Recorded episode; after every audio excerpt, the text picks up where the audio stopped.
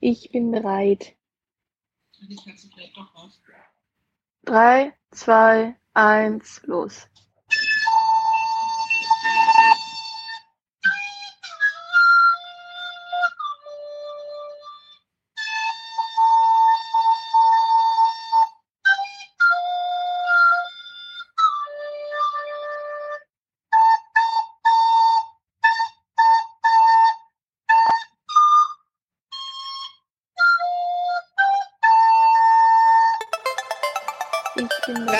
Absprechen, dass ich ein Herz für den VfB habe. Ausgleich bekommen. Was ist passiert? Leverkusen! Der VfB Stuttgart führt mit 2 zu 1. Ich kann's nicht fassen. Der VfB Stuttgart hat den zweiten Treffer erzielt, an den hier niemand mehr geglaubt hat. Nach 1950, 52 und 84 gewinnt der VfB Stuttgart zum vierten Mal die Meisterschale. Hitzelsberger! Der Pass! Kedira! 2 zu 1. Führung. Und jetzt, jetzt ist das wieder! Der VfB ist deutscher Meister! Alles oder. Das komplette Fleisch ist aus dem Grill, auf den Grill hergekommen. Und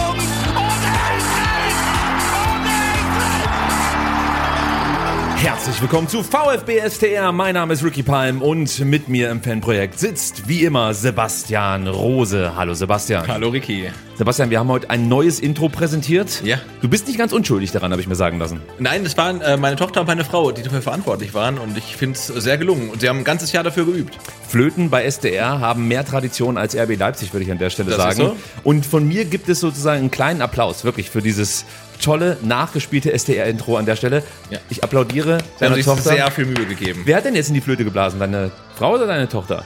Äh, Ich glaube, es war die Tochter. Sehr gut. Also, Also, vielleicht war es auch ein, du äh, ein Duett, ich weiß es nicht, ähm, aber es klang herzerwärmend. es, es war herzerwärmend. Ja. Und wenn wir bei diesem Thema sind, herzerwärmend.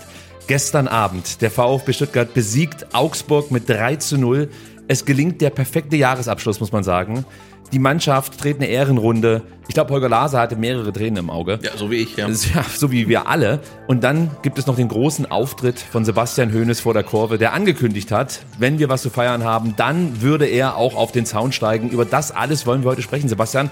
Aber heute, das können wir schon mal vorwegschicken, wird es, glaube ich, eine spezielle Ausgabe. Es wird keine klassische STR-Analysefolge und wir werden heute auch das Thema Vereinspolitik beziehungsweise irgendwelche DFL-Spirenzien, nenne ich es jetzt einfach mal, Ja. komplett außen vor lassen. Denn heute soll es durchaus auch besinnlich zugehen bei STR, habe ich mir sagen lassen. Ja, ich habe es auch gehört und du wolltest ja eigentlich äh, gestern in der Zugfahrt, der langen Zugfahrt von Brüssel nach Stuttgart auf die Sendung vorbereiten, aber du wurdest gestört, denn du wurdest angesprochen und hast dann gar keine Zeit mehr. So sieht's aus. Das erzähle ich gleich. Erstmal, finde ich, brauchen wir die richtige musikalische Untermalung für den heutigen Tag und für die heutige Ausgabe. Und da habe ich mal was vorbereitet, Sebastian. Denn im Gegensatz zu deiner Tochter bin ich passionierter Beatbauer. Ja, okay. So, das hat doch vielleicht schon ist ein ganz anderer Mut, der hier einzieht bei STR. Das gefällt mir. Das Ja, gefällt mir, ja. was jetzt natürlich die Podcast-Hörerinnen nicht sehen, wie ich hier nebenbei das Tanzbein schwinge. Ja, Ja, aber das gefällt mir, ja. ja. Dicke Und- Beats aus Stuttgart, das kennen wir. Genau, und wir haben uns ja auch schon äh, vorzeitig zu Weihnachten was gegönnt. Ähm, wir hatten ja ähm, alte SDR-Hörer und Seher vor allen Dingen und Seherinnen äh, wissen es, wir hatten mal eine GoPro am Start. Die Ja. war dann zwischendurch kaputt und jetzt ist sie wieder am Start und ich habe jetzt, pass auf, man kann uns jetzt quasi, wenn man uns auf YouTube zuguckt, über die Schulter gucken. Zack. Ja, und der Grund, warum die GoPro jetzt erst wieder am Start ist, ist natürlich klar. Ich war bei der Haartransplantation in der Türkei. und deswegen können wir jetzt diesen Service bieten. Genau, und ich habe mich in der Zeit ums Kabelmanagement gekümmert und das ist jetzt weitaus besser als früher. Ja. Herausragend. Also ihr merkt schon, heute wird es launig. Sebastian, du hast was angesprochen. Was mir gestern widerfahren ist, Geschichten aus dem Polanergarten würden die einen sagen. Geschichten aus dem ICE. Aber es ist tatsächlich so passiert. Ich bin gestern aus Brüssel nach Stuttgart angereist. Mit dem letzten möglichen Zug, denn davor sind alle Verbindungen ausgefallen. Ja, sowas. Man, Ja, es ist die Deutsche Bahn. Man weiß es nie, ist es ein Streik oder einfach nur ein Normalzustand. Aber gut, auf jeden Fall habe ich diesen Zug noch bekommen und äh, habe mich dann mit meinem Laptop hingesetzt und wollte via Y-Scout ähm, das Bayern-Spiel analysieren. Und auf einmal klopfte mir jemand auf die Schulter und fragte, was ich da machen würde mit Y-Scout. Weil es ist ja ein Pro-Tool und so, bla Ja, bla bla. gleich Und- verdächtig auf jeden ja, Fall, Auf ja. jeden Fall. Und ich sagte dann so, naja, ähm, ich mache halt einen Podcast für einen Fußballverein. Und dann meinte er so, ja, für welchen denn? Oder in welchem Land hat er mich erstmal gefragt. Mhm. Und dann meinte ich so, ja, in Deutschland äh, für den VfB Stuttgart. Und dann meinte er so, really? Für den VfB Stuttgart? Mein Bruder spielt beim VfB Stuttgart. Die Connection habe ich natürlich noch nicht herstellen können, was er gemeint, oh, mein Bett äh, ist, ist, ist beendet. Das war so nicht geplant. Also ihr merkt, der Glühwein vor der Aufnahme, der schlägt hier Aber voll das ist durch. so generisch, fahr's doch mal ab, das merkt eh niemand, ähm, dass es das gleiche ist. Okay, weiter geht's mit der wirklich wunderschönen Geschichte. Also jedenfalls, ähm, er sagte, sein Bruder spiele beim VfB Stuttgart und ich habe dann natürlich sofort an Orel Mangala gedacht. Also Belgien, Belgien, ja, so. Äh, und dann fragte ich echt, wer ist es denn? Weil es könnte natürlich auch ein Jugendspieler sein. Dann sagte er, ja, Seru Girassi.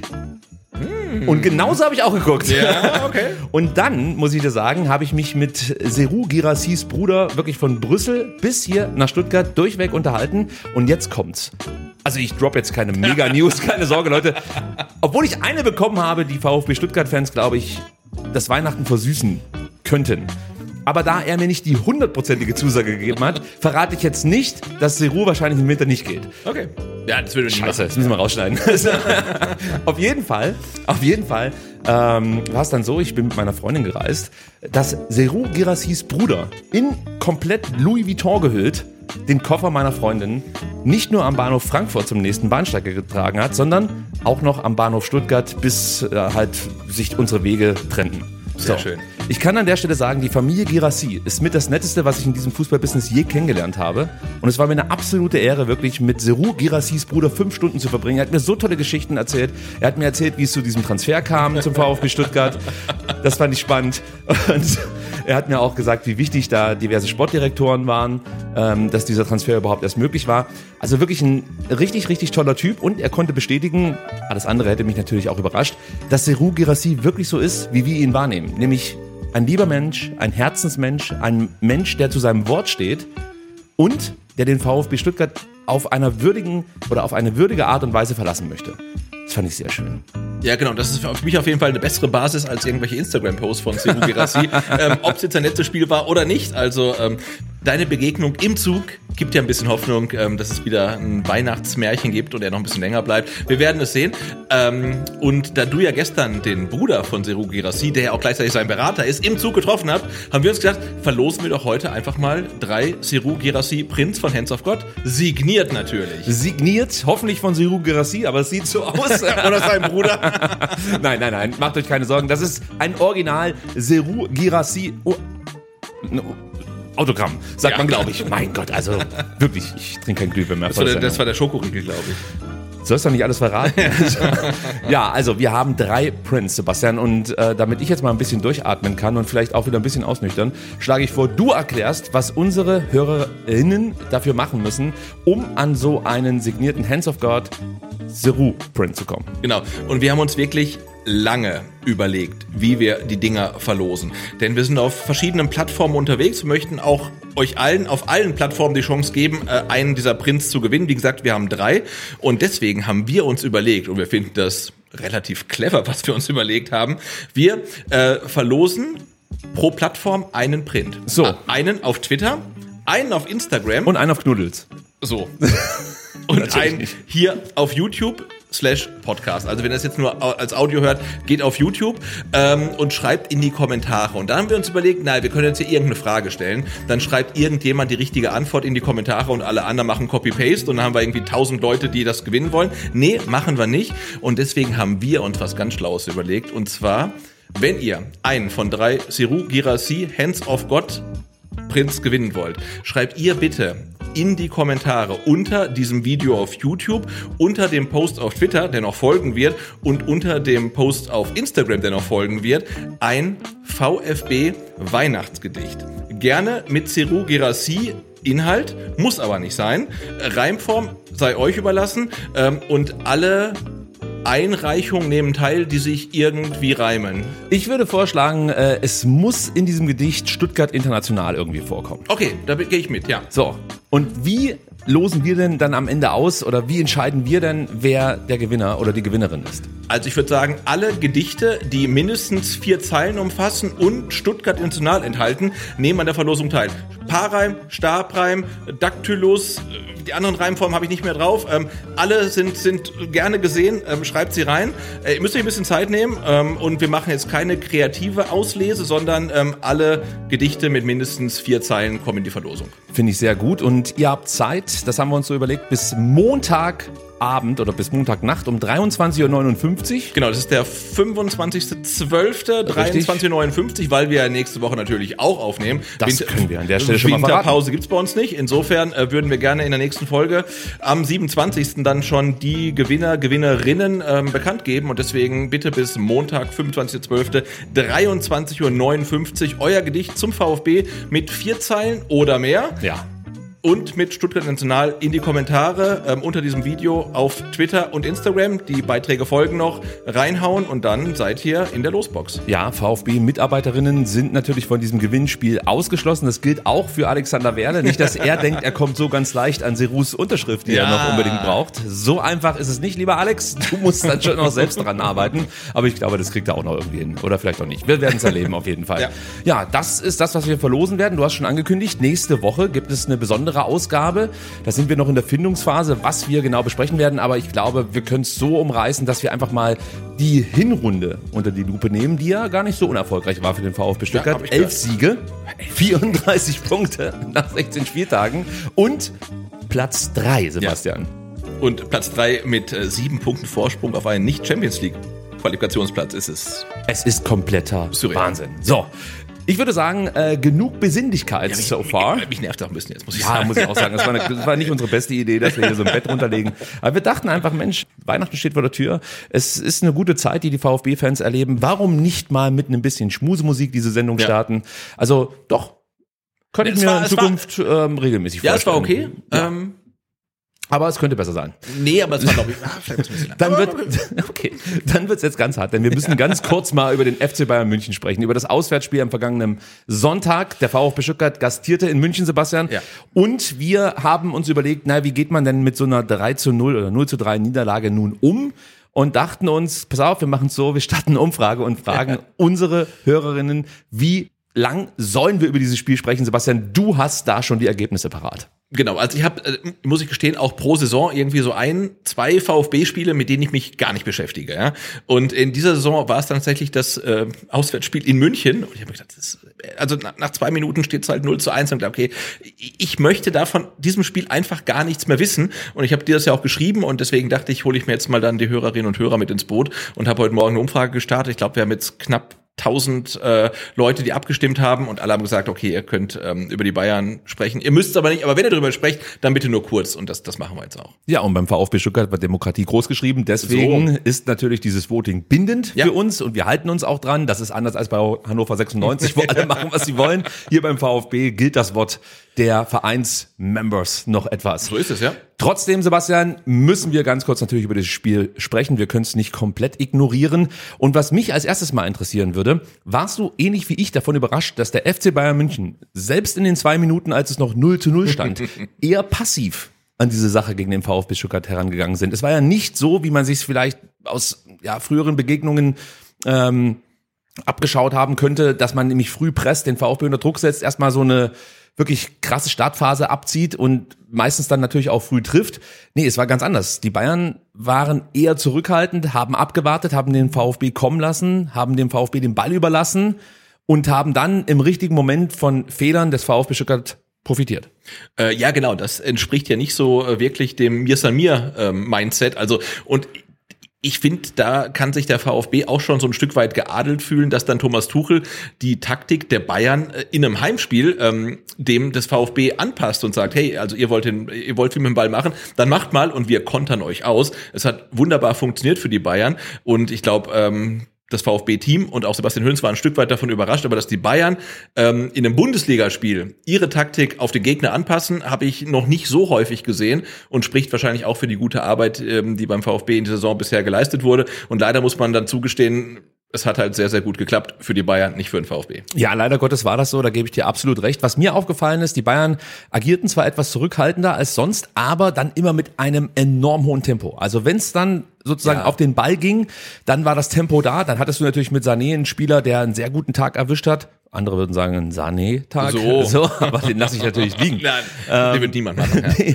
Und man konnte das dann ja auch gleich nach zwei Minuten sehen. Und wir müssen ganz kurz über dieses äh, Gegentor sprechen, weil das war natürlich extrem unglücklich für den VfB Stuttgart. Du siehst dann Axel Sagadou, der immer mehr diese Aufbaurolle übernimmt hinten in der Innenverteidigung. Wir sehen das ja immer, dass Waldemar Anton sich dann eher auf rechts rauskippen lässt, da schon als Anspielstation sozusagen zur Verfügung steht. Und Daxo übernimmt dann den Spielaufbau zusammen mit Alexander Nübel.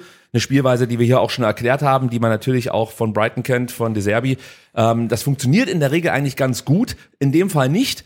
Daxo spielt Atta an und dann siehst du, wie Atakan Karasor kurz mal hochschaut, sieht, dass Dennis Undaff eigentlich frei ist und Dennis Undaff denkt sich in dem Moment, wo die beiden Augenkontakt haben, nee, ich drehe mich einmal um die eigene Achse und laufe in die andere Richtung und äh, dann gibt's sozusagen den Fehlpass von Atakan Karasor in Richtung Dennis Undaff.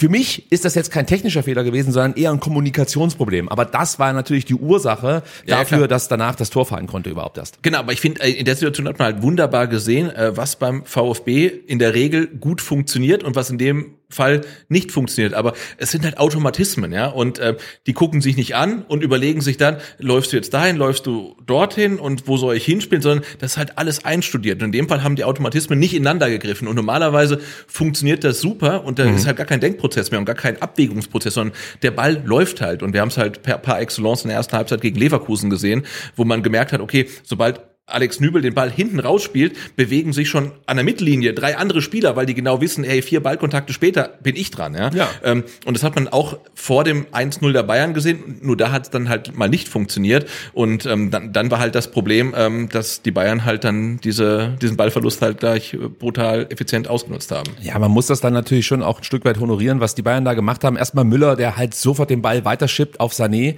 und was mich halt komplett geflasht hat. Und ja, Leute, ich bin wirklich kein Bayern-Fan, also das muss ich jetzt glaube ich nicht dazu sagen, aber achtet bitte mal darauf, wann Sané zum Sprint, zum Diagonalsprint ansetzt. Das war der erste Mensch auf diesem Platz, der sofort gewusst hat, was jetzt passieren wird. Vielleicht noch neben Thomas Müller.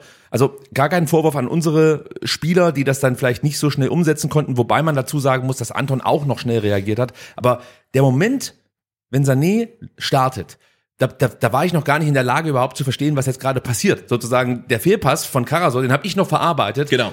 Da brachte sich Sané schon in die absolut richtige Position. Genau, und wenn Leroy Sané dann mal im Sprint ist, dann ist es halt auch eigentlich unmöglich, ihn noch einzuholen. Also wir- jedenfalls für einen anderen Bundesligaspieler. und wir hätten es ja noch irgendwie gerade biegen können. Nübel kommt raus. ja, jetzt das sah ein bisschen komisch aus, oder? Vom Timing her dachte ich, was, was, was, was macht er da? er hätte nicht unbedingt rauskommen müssen.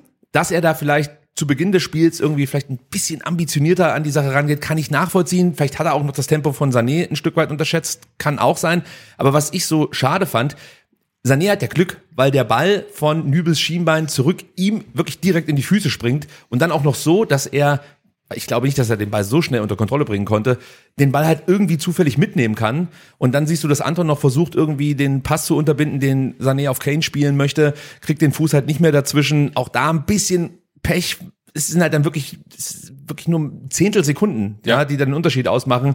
Und dann macht halt Kane das 1 zu 0. Und wenn du mich fragst, war ab diesem Moment und das wird beim VfB Stuttgart jeder gerne hören, das Spiel eigentlich durch. Weil nennen mir bitte mal mehr als fünf Mannschaften in Europa, die nach einem frühen 1 zu 0 gegen die, gegen die Bayern noch zurückkommen können. Das sind nicht so viele. Nee, vor allen Dingen, wenn die Bayern halt äh, in dem Spiel gerade ähm, die, die An Herangehensweise wählen, dass sie sich hinten reinstellen und äh, darauf warten, äh, kontern zu können, dann ist ja das 1 zu 0 das Beste, was ihnen passieren kann. Sie haben es dann wirklich leider brillant halt über 90 Minuten eigentlich durchgezogen und ähm, ja, der VfB hat an, an dem Tag ähm, leider keinen Fuß dann äh, auf den Rasen der Allianz Arena bekommen. Und äh, ich glaube halt auch schon, ähm, dass diese Abfolge der Spiele gegen Leverkusen, gegen Bayern halt echt ein Problem war, auch für so was äh, Mentalität angeht, weil du, du warst gegen Leverkusen in der ersten Halbzeit überragend, verteidigst dann in der zweiten Halbzeit wirklich mit Mann und Maus und, und Herz und Willen dieses Unentschieden und hast dann wirklich ein Highlight und dann fährst du halt ein paar Tage später gleich zu, zu den Bayern halt. Und also das finde ich halt schon schwierig für eine Mannschaft, wir, wir dürfen nicht vergessen, die halt vor sechs Monaten halt Relegation gespielt hat. Ja, und du kriegst nach zwei Minuten direkt eine Watschen. Also das Genau. darf man halt auch nicht vergessen. Du, du, du hast es super beschrieben, du spielst eine herausragende Halbzeit gegen Leverkusen. Die zweite Halbzeit läuft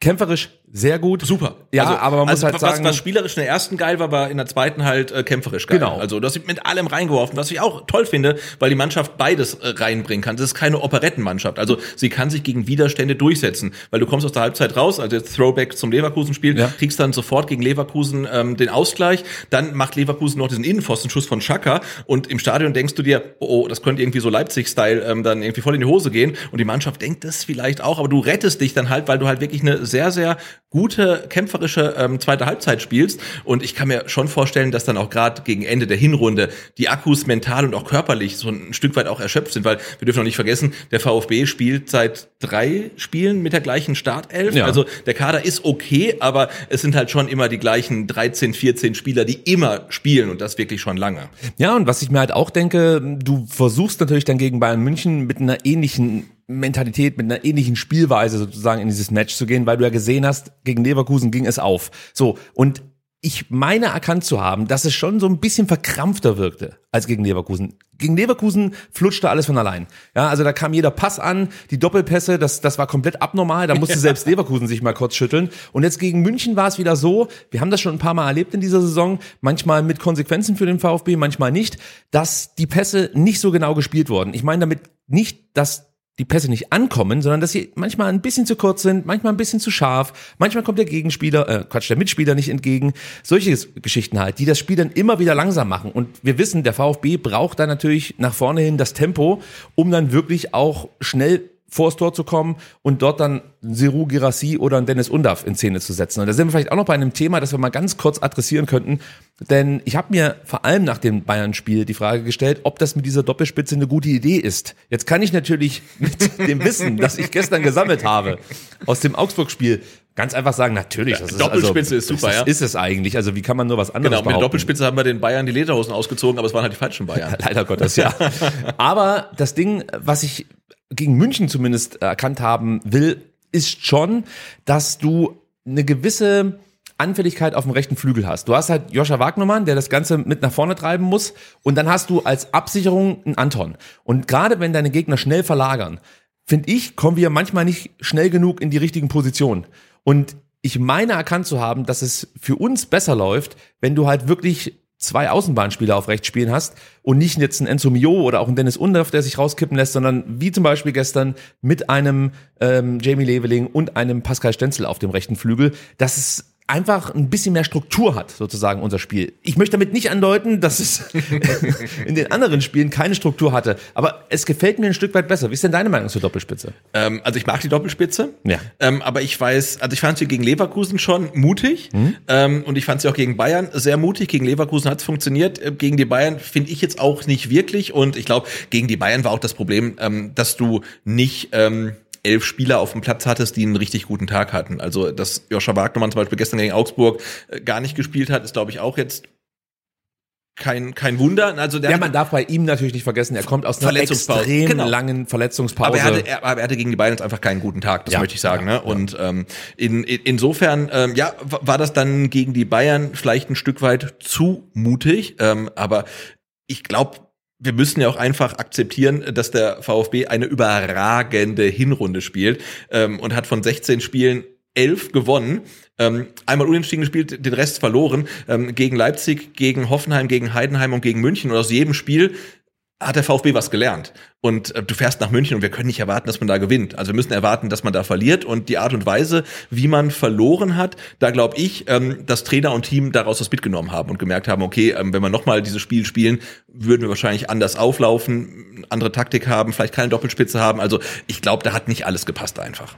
Vielleicht noch äh, ein paar Sätze zur Doppelspitze von meiner Seite. Ich habe das Gefühl, dass ein Seru Gerassi mit einem Enzo Mio im Rücken seine Stärken besser auf den Platz bringt, Ja. als mit einem schwimmenden Dennis Undaff. Genau, und Dennis Undaff ähm, ist, glaube ich, besser mit dem Seru Girassi unterwegs, weil Ja. er sich super gerne fallen lässt und wenn dann Undaff vor sich noch eine Sturmspitze hat, ist es für ihn ähm, Best Case einfach. Das hat man gestern gegen Augsburg gesehen, das war überragend. Das war überragend. Und du hast natürlich auch gesehen, wenn du dann Enzo Mio draußen lassen musst, in dem Fall, der hatte halt immer noch ein paar Nachwirkungen von seiner Erkältung, die er, ähm, ich glaube, am Wochenende und Anfang der Woche mit sich rumgeschleppt hat, äh, dann merkst du natürlich schon, dass es dann auch wieder runder wird, weil du eben auf den Flügeln gut besetzt bist Ja. und die Absicherung hast im Zweifel. Also du kannst halt Jamie komplett durchdrehen lassen, der geht nach vorne.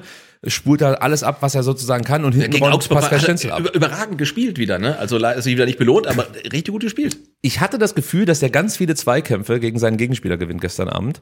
Dann habe ich heute nachgeschaut und habe festgestellt, es waren nur vier von insgesamt, glaube 14 Duellen. Also manchmal trügt der Eindruck auch ein Stück weit, aber ich gebe dir schon recht, ich habe gestern bei Jamie auch das Gefühl gehabt, Mensch, heute ist es soweit. Er hatte natürlich diese eine Geschichte, wir reden nachher noch ausführlich darüber, als er Finn Damen voll die Rübe wegballert, so, aber es gab wieder so einige Momente, wo man einfach spürt, der ist fällig. Der ist einfach jetzt mal fällig für Ja. sein Bundesligator für den VfB Stuttgart. Wie gesagt, wir reden nachher noch drüber.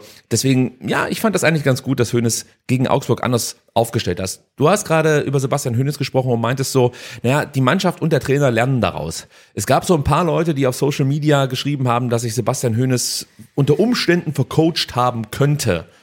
Wie siehst du das denn?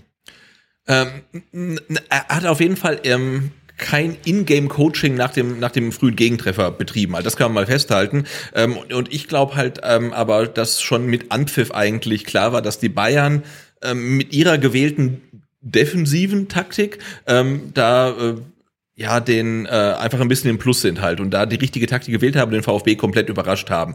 Wie man dann, wenn man nach zwei Minuten hinten liegt, dann noch als Coach reagieren kann, also sagt man dann, hey, ich gehe ins Risiko, dann steht zur Halbzeit vielleicht 0 zu 4 oder sagt man, ich verwalte das äh, 0-1, ich meine, es stand ja zur Halbzeit auch noch 0-1. Ja, Ähm, klar. Das weiß ich nicht, aber ich glaube tatsächlich, ähm, dass Sebastian Hoeneß von Thomas Tuchel ein Stück weit ähm, überrascht wurde, nicht im Spiel, sondern einfach mit der grundsätzlichen Herangehensweise, wie die Bayern das Spiel spielen, nämlich mit so einem Stück weit, also das klingt jetzt komisch, aber es war ein Stück weit Underdog-Fußball halt. Ne? Also du hast halt einen klar besseren Kader und sagst halt VfB, hey, macht mal. Und wenn ihr den Ball verliert, dann sind wir sofort da, spielen lange Bälle nach vorne und ähm, euer Pressing könnt ihr euch auch schenken, weil wir, wir, wir prügeln die Bälle einfach lang nach vorne. Also ich meine, ähm, Manuel Neuer hat halt fast nur lange Bälle gespielt. Ja, sie haben sich nicht pressen lassen. Das die ist Bayern. die Presse, Ja, weil, weil sie einfach die Bälle lang gespielt haben. Und ähm, da, da, das finde ich dann auch wieder erstaunlich, dass dann die Bayern und auch Thomas Tuchel jetzt äh, keinerlei irgendwie Dünkel haben und sagen, nee, wir müssen irgendwie spielerisch klar überlegen sein. Denken, Wir müssen halt so spielen, dass wir das Spiel gewinnen und dann spielen wir lange Bälle. Was soll's? Also Ja, ich habe eine leicht konträre Meinung dazu. Ich glaube nicht, dass Sebastian Hoeneß ausgecoacht wurde, sondern am Ende war es an dem Tag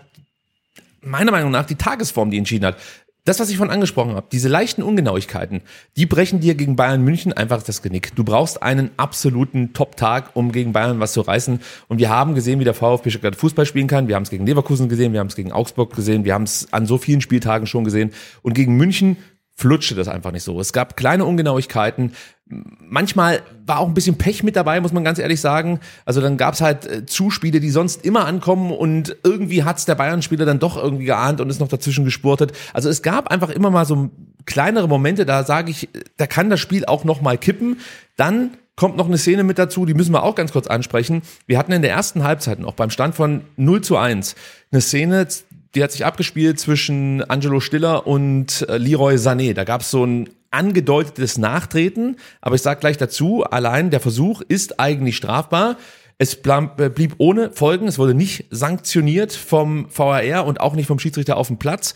Das sind natürlich auch so Dinge, also ich behaupte jetzt mal, an guten Tagen fliegt halt Sané beim Stand von 0 zu 1 runter. Ja. ja. Und der VfB Stuttgart hat halt dann mehrere Minuten noch Zeit, also eine komplette Halbzeit und den Rest von der ersten eben, um dieses Spiel vielleicht noch zu drehen. Und Sané war an diesem Tag schon ein wichtiger Faktor und die Bayern waren enorm ersatzgeschwächt. Also das Stimmt, heißt, ja. sie hätten jetzt vielleicht auch nicht nochmal da offensiv groß nachlegen können. Wer weiß, was dann gewesen wäre. Aber vielleicht ganz kurz mal auf die Szene.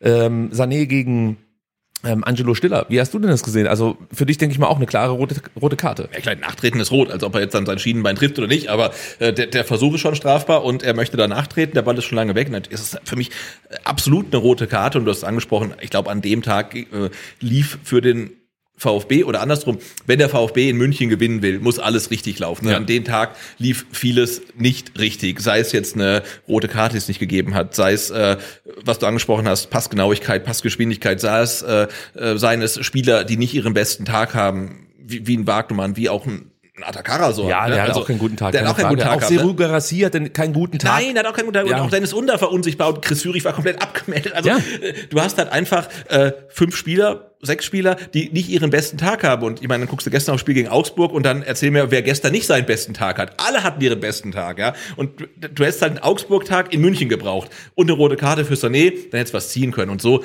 es hat halt nicht sollen sein und wir haben die Punkte nicht gebraucht und es ist halt München und scheiß drauf. Auf was ich ja noch hinaus wollte, ich muss noch ganz kurz bei dem Bayern-Spiel bleiben, weil mich das ein bisschen genervt hat mit dem VAR. Also es gab ja auch noch mal eine Szene ähm, in der ersten Halbzeit, als die Bayern vermeintlich ein Tor erzielt haben gegen Kim, das dann auf dem Platz vom Linienrichter als Abseits gewertet wurde. Man konnte im TV-Bild erahnen, dass es wohl kein, Kein Abseits, Abseits. war. Na, zeig mir eine Zeitlupe, in der du sagen kannst, das ist Abseits. Es ist kein Abseits. es, es sah zumindest nicht nach Abseits aus. ja, aber man weiß nicht, wo die Kamera steht, natürlich, also Perspektive. Ja. Aber das Problem war halt eben, es gab keine kalibrierten Linien, weil Also die, die Kameras ja, genau. ausgefallen sind. ja, So. ist wie bei der Deutschen Bahn. So, und auf was ich ja nicht hinaus will, ist, ähm, du hast einmal diese Szene, ähm, der DFB kommuniziert eigentlich überhaupt nicht, wie das zustande kommen konnte, dass diese wichtige Technik plötzlich ausfällt. Man fragt sich natürlich jetzt so als Konsument der Bundesliga, äh, des Produkts DFL sozusagen, Gibt's da keinen Backup? Ich weiß schon, dass es vom DFB ausgeht äh, mit den Schiedsrichtern und so, aber ich denke mal, da wird man schon zusammenarbeiten und sich nicht sozusagen in den Haaren Da liegen stellen sich ja die, die Leute in Asien und in Südwestafrika demnächst auch die Frage, warum sind die kalibrierten Linien nicht aktiv? Ja, aber es ist ja tatsächlich mal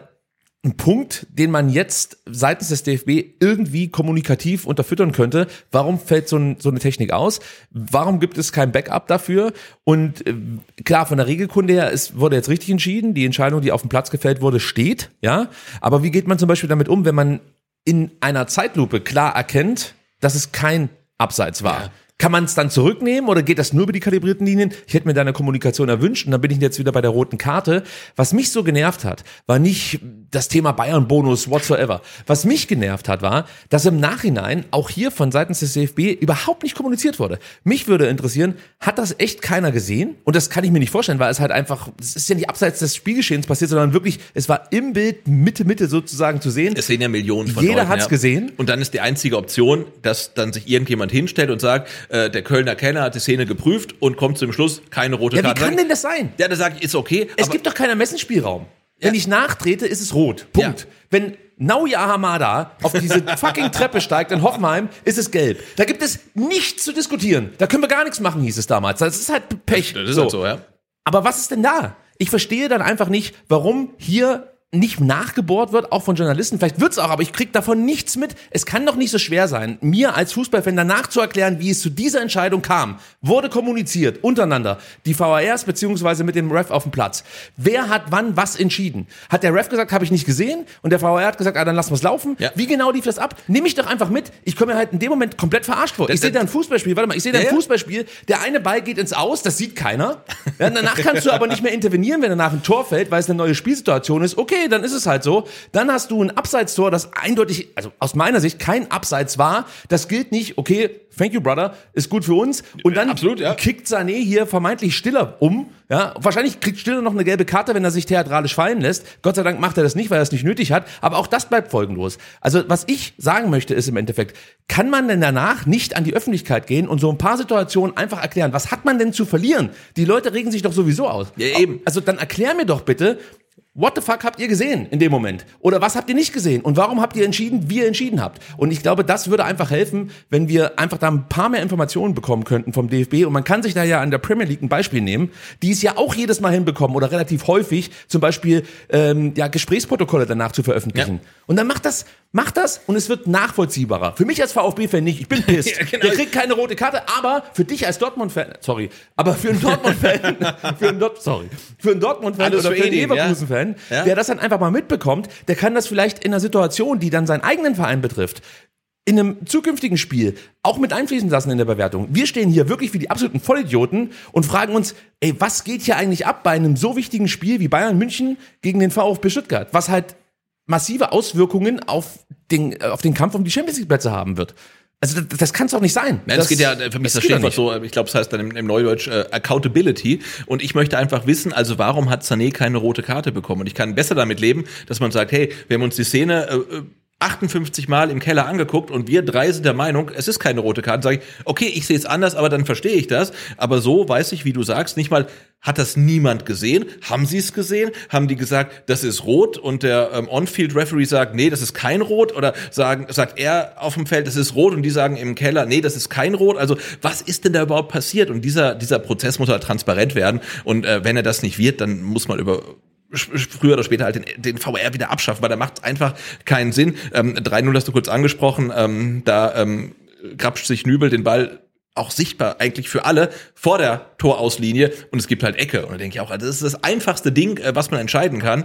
Ähm, mit dem VAR, mit irgendeiner äh, Technologie wie Torlinientechnologie, wie den Auslinien im Tennis, dass es irgendwie ein Geräusch macht, wenn der Ball im Aus ist. Und äh, wir kriegen es im Fußball nicht hin, wollen aber dann unsere Rechte für eine Milliarde halt dann nach sonst wohin verkaufen. Das war populistisch jetzt. Ja, Aber das bist du ja genau richtig. Da bin ich für da. Da bist du genau richtig hier.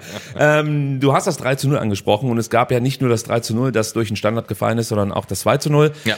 Äh, wir haben gegen Heidenheim natürlich danach drüber gesprochen, dass der VfB so eine Problematik hat bei dem Verteidigen von Ja, Standards. und auch beim Ausführen von Standards. Das ist richtig, damit kann ich aber noch besser leben als beim, mit dem Verteidigen. Und das konnte man natürlich jetzt auch wieder sehen, dass du manchmal zumindest für mich fragwürdige Zuordnungen hattest, die sich natürlich aus der Situation heraus ergeben, weil der VfB eben im Raum deckt. Das kann ich verstehen. Nur ich habe gesehen, bei diesem, gerade bei diesem Tor von äh, Kim, das dann zurückgenommen wurde, dass wir da halt auf drei Meter dreimal übergeben. Ja. Ja, also Kim läuft von, ich meine, von Dennis Undarf zu, jetzt, sorry, nagelt mich nicht fest, es war auf jeden Fall ein VfB-Spieler, läuft an dem vorbei, kommt dann beim nächsten äh, VfB-Spieler an und so, am Ende weiß gar keiner mehr, wer jetzt eigentlich zuständig ist bei der Verteidigung des Standards. Und ich habe überhaupt kein Problem mit der Raumverteidigung. Ich finde das absolut modern. Das, mittlerweile ist es halt Standard. Das musst du auch so machen, um halt schneller dann in Umschaltsituationen wieder nach vorne zu kommen. das aber macht alles Sinn. Sollte es funktionieren. Aber es sollte auf jeden Fall besser funktionieren. Und ich, was ich mir halt denke, ist, wenn sich ein Gegenspieler von mir, es bilden sich ja zwangsläufig Pärchen, ein anderthalb Meter, zwei Meter von mir wegbewegt, dann kann ich mitgehen. Aber es wirkt manchmal so, und ich unterstelle da keinem irgendwie Absicht, aber es wirkt manchmal so, als ob man sich dann auf den jeweils anderen Mitspieler verlässt. Ja, also das nimm, du, nimm du ihn, ich hab ihn nicht. ich ja. wollte es nicht sagen, aber so ist es, so ist es ja am Ende. Und daran muss der VfB auf jeden Fall in der, in der Winterpause arbeiten. Das ist meine Meinung, weil solche Situationen, in dem Fall waren sie jetzt zwar auch spielentscheidend, aber das Ergebnis war so eindeutig, dass wir da jetzt nicht lange drüber sprechen müssen. Aber wenn du halt dann wirklich mal in der 90. Minute durch so einen Fehler ein Gegentor bekommst, würde ich mich ein bisschen mehr ärgern als jetzt gegen Äh, die ja, Bayern. und ich meine, Heidenheim war das beste Beispiel. Also sie haben uns mit ihren Standards mehr oder weniger vorgeführt. Ja, und ich exakt. mache ich mach da nämlich auch keinen Vorwurf. Wir haben uns spielerisch so entwickelt, also im Spielbetrieb oder im fluiden Spiel, dass man vielleicht die Standards jetzt nicht ganz oben auf dem Hausaufgabenzettel hatte, aber ähm, jetzt vielleicht dann für das äh, Nicht-Trainingslager, sondern für die Vorbereitung, die kurze ähm, in der Winterpause dann vielleicht doch mal ein bisschen mehr ähm, auf Standards gehen. Defensiv wie offensiv. Eins noch, äh, das 2 zu 0 erzielt von Kane. Ich habe mich kurz mal gefragt, ob sich Kim da nicht etwas zu sehr auf Karasor abstützt. Also abstützt ist vielleicht zu viel gesagt, er schiebt den Arm so ein bisschen raus. Kannst du dich an die Szene erinnern? Nee. Ja, okay. Das, das macht es jetzt schwer. Also, das, aber, das, das habe ich ausgeblendet und äh, naja, aber es ist halt, es stand 1 zu 0 zu diesem Ja, Zeitpunkt. Und dann sah es für mich so aus, dass es Kim entweder geschickt macht oder unfair. Ich bin noch zu keinem Entschluss gekommen, deswegen wollte ich jetzt mit dir darüber sprechen. Und sich halt wirklich in eine bessere Position bringt, dadurch, dass er Karasor am Aufstieg sozusagen hindert. So. Und niemand hindert Atakan Karasor am Aufstieg, also das wissen wir ja. Nee. Aber äh, nee, habe ich tatsächlich nicht mehr vom Auge und ähm, du hast angesprochen, gefühlt war das Spiel nach dem 0-1 irgendwie durch. Aber natürlich hat der VfB ähm, ja bis zur 55. Minute nur mit einem Tor zurückgelegen und mit einer blöden Situation, mit einem Standard, mit einem Freistoß, einem Elfmeter, irgendwas hätte man zurück in die Partie kommen können. Ähm, aber es war halt einer von diesen Tagen, an dem halt irgendwie relativ wenig funktioniert hat. So, und an der Stelle würden wir euch dann auch hiermit ähm, erlösen und wir würden dieses Bayern-Spiel wirklich einfach nur so rudimentär wie möglich besprechen. Ja, Wir gu wir gucken auf die Rückrunde, aufs Rückspiel und äh, wenn dann die Bayern hier nach Stuttgart kommen, dann, dann, dann aber. und wir die Champions League klar machen. So, So. mit dem Tor durch, du hast geschrieben, Atakan Karasor. Genau. Und Jamie Leveling. Zu dieser Geschichte kommen wir jetzt, Sebastian. Denn gestern Abend war es soweit. Der VfB Stuttgart empfing den Trainerkiller, den einstigen Trainerkiller, Ja, ehemalig, muss man sagen. FC Augsburg, genau. Weil seit dem 6-0, ähm, nachdem wer rausgeworfen wurde, Weins hier? ja, ähm, geht's eigentlich für den VfB ähm, bergauf gegen Augsburg. Und überhaupt muss man sagen, die ehemaligen Angstgegner sind keine mehr. Also da war ja ähm, zu- zuallererst äh, Augsburg und auch Mainz. Ist nicht mehr so einfach. Union Ne? auch. Ja, Union getilgt. auch. Es gibt nur noch einen. Leipzig, aus meiner Sicht. Das stimmt, ja. Noch Ah, kein Sieg? Auch die ist in der Rückrunde fällig. Die sind fällig. Da lege ich mich jetzt schon fest. Ja. Gott, das wird mir so auf die Füße fallen. Hoffentlich hört Timo Werner nicht zu. Macht einen Fallrückzieher. Natürlich. Im Trikot vom VfB. So. jetzt brennt aber wirklich Twitter. Weihnachten comes early this year. Okay, ähm, Augsburg. So, also der VfB Stuttgart hat sich etwas Neues einfallen lassen, hat eine neue Herangehensweise gewählt. Wir haben schon darüber gesprochen vorhin. Ähm, man hat Pascal Stenzel reingebracht. Das fand ich sehr, sehr gut, weil mit Pascal Stenzel hast du halt so eine ja, einfach so einen soliden Rechtsverteidiger, der gleichzeitig nach vorne so viel machen kann, Ja. Assists liefern kann, immer wieder Diagonalbälle schlägt, präzise Diagonalbälle, muss man dazu sagen. Er hat eine, eine gute Abschlussqualität, finde ich. Er trifft jetzt nicht so oft, aber er hat halt einfach einen guten Schuss. Schuss, ja, ist so. So, also da kann immer mal was rausspringen. Und er ist der beste Stenzel aller Zeiten. das sowieso, Ja, darauf also- wollte ich jetzt hinaus. Das Also, war eigentlich sorry, sorry, mein, mein ja, Schlussstatement. Hast du dieses Bild aber Und- irgendwie kaputt gemacht? nein, nein, überhaupt nicht. Wir sind genau richtig mit beiden. So, und äh, das fand ich schon mal gut, dass der reinkam. Äh, ich habe es natürlich auch nachvollziehen können, dass man Joscha Wagnermann jetzt mal rausholt. Ähm, du hast es schon vorhin kurz angedeutet, er hat nicht sein bestes Spiel gegen München gemacht. Dazu kommt, dass er aus einer langen Verletzungspause kommt. Genau, und da kann man natürlich dann wieder rückblickend drüber diskutieren, ob es jetzt eine gute Entscheidung war, ihn gegen München von Anfang an zu bringen. Aber gegen Leverkusen hat er gut gespielt. eben, also, ja, also alles schwierig. Ja? Es gibt Pro und Contra, so wie immer. Auf jeden Fall Pascal Stenzel mit dabei, das hat mich erstmal beruhigt. Und Jamie Leveling mit dabei, das hat mich dann auch ein Stück weit beruhigt. Wie gesagt, ich war nicht ganz so zufrieden mit dieser klassischen Doppelspitze und Enzo Mio, beziehungsweise Dennis Undav als, ja, sich abkippen lassender rechter Mittelfeldspieler, der halt immer mal auf dem Flügel aufgetaucht ist und mal eben nicht. Also hat mir das schon deutlich besser gefallen. Und ähm, jetzt fällt mir noch was ein, was ich ganz kurz adressieren möchte.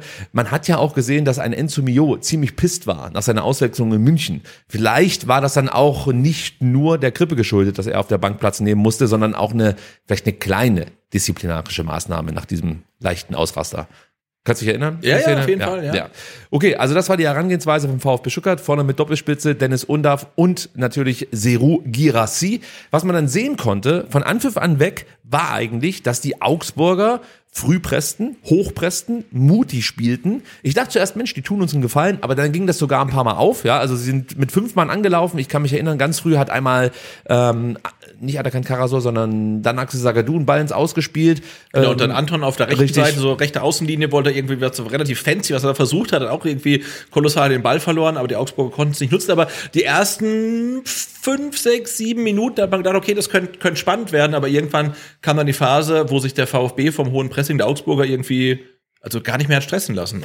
es wirkte auf mich so, als äh, wären die Augsburger enorm scharf rausgekommen, Ja. hätten dann ich sag mal, davon profitiert, dass der VfB noch nicht ganz so da war. Der VfB brauchte ein bisschen Anlaufzeit und dann ließ die Spannung bei den Augsburgern wiederum ein bisschen nach und das brachte den VfB dann wieder ins Spiel. Also das hat sich alles so ein Stück weit bedingt. Es war jetzt nicht so, dass der VfB sich in dieses Match rein brutalisiert hat, sondern Augsburg hat ein bisschen nachgelassen, hat nicht mehr ganz so hoch gepresst und auch nicht mehr ganz so entschlossen, vor allem nicht mit so viel Mann. Und zack, hat der VfB wieder Zugriff, Ballbesitz. Es gab gute Pässe Ja. über das ganze Spiel hinweg. Aber wie gesagt, gerade dann nach so zehn Minuten hast du einfach gemerkt, ja, sie sind da, sie sind scharf, sie wollen heute. Genau, und das finde ich ähm, bemerkenswert, mit welcher Selbstverständlichkeit ähm, der VfB in Stuttgart dann auf dem Platz steht, nachdem sie halt vor drei Tagen erst in München 0 zu 3 verloren haben. Und die stehen da wieder und das Spiel in München ist halt, die haben, das haben die genauso vergessen wie ich. Also die erinnern sich nicht mehr dran. Ne? Die sind wieder die Mannschaft, äh, die gegen Leverkusen da auf dem Platz stand. Das Spiel gegen Bayern ist halt komplett aus den Köpfen raus. Null Verunsicherung,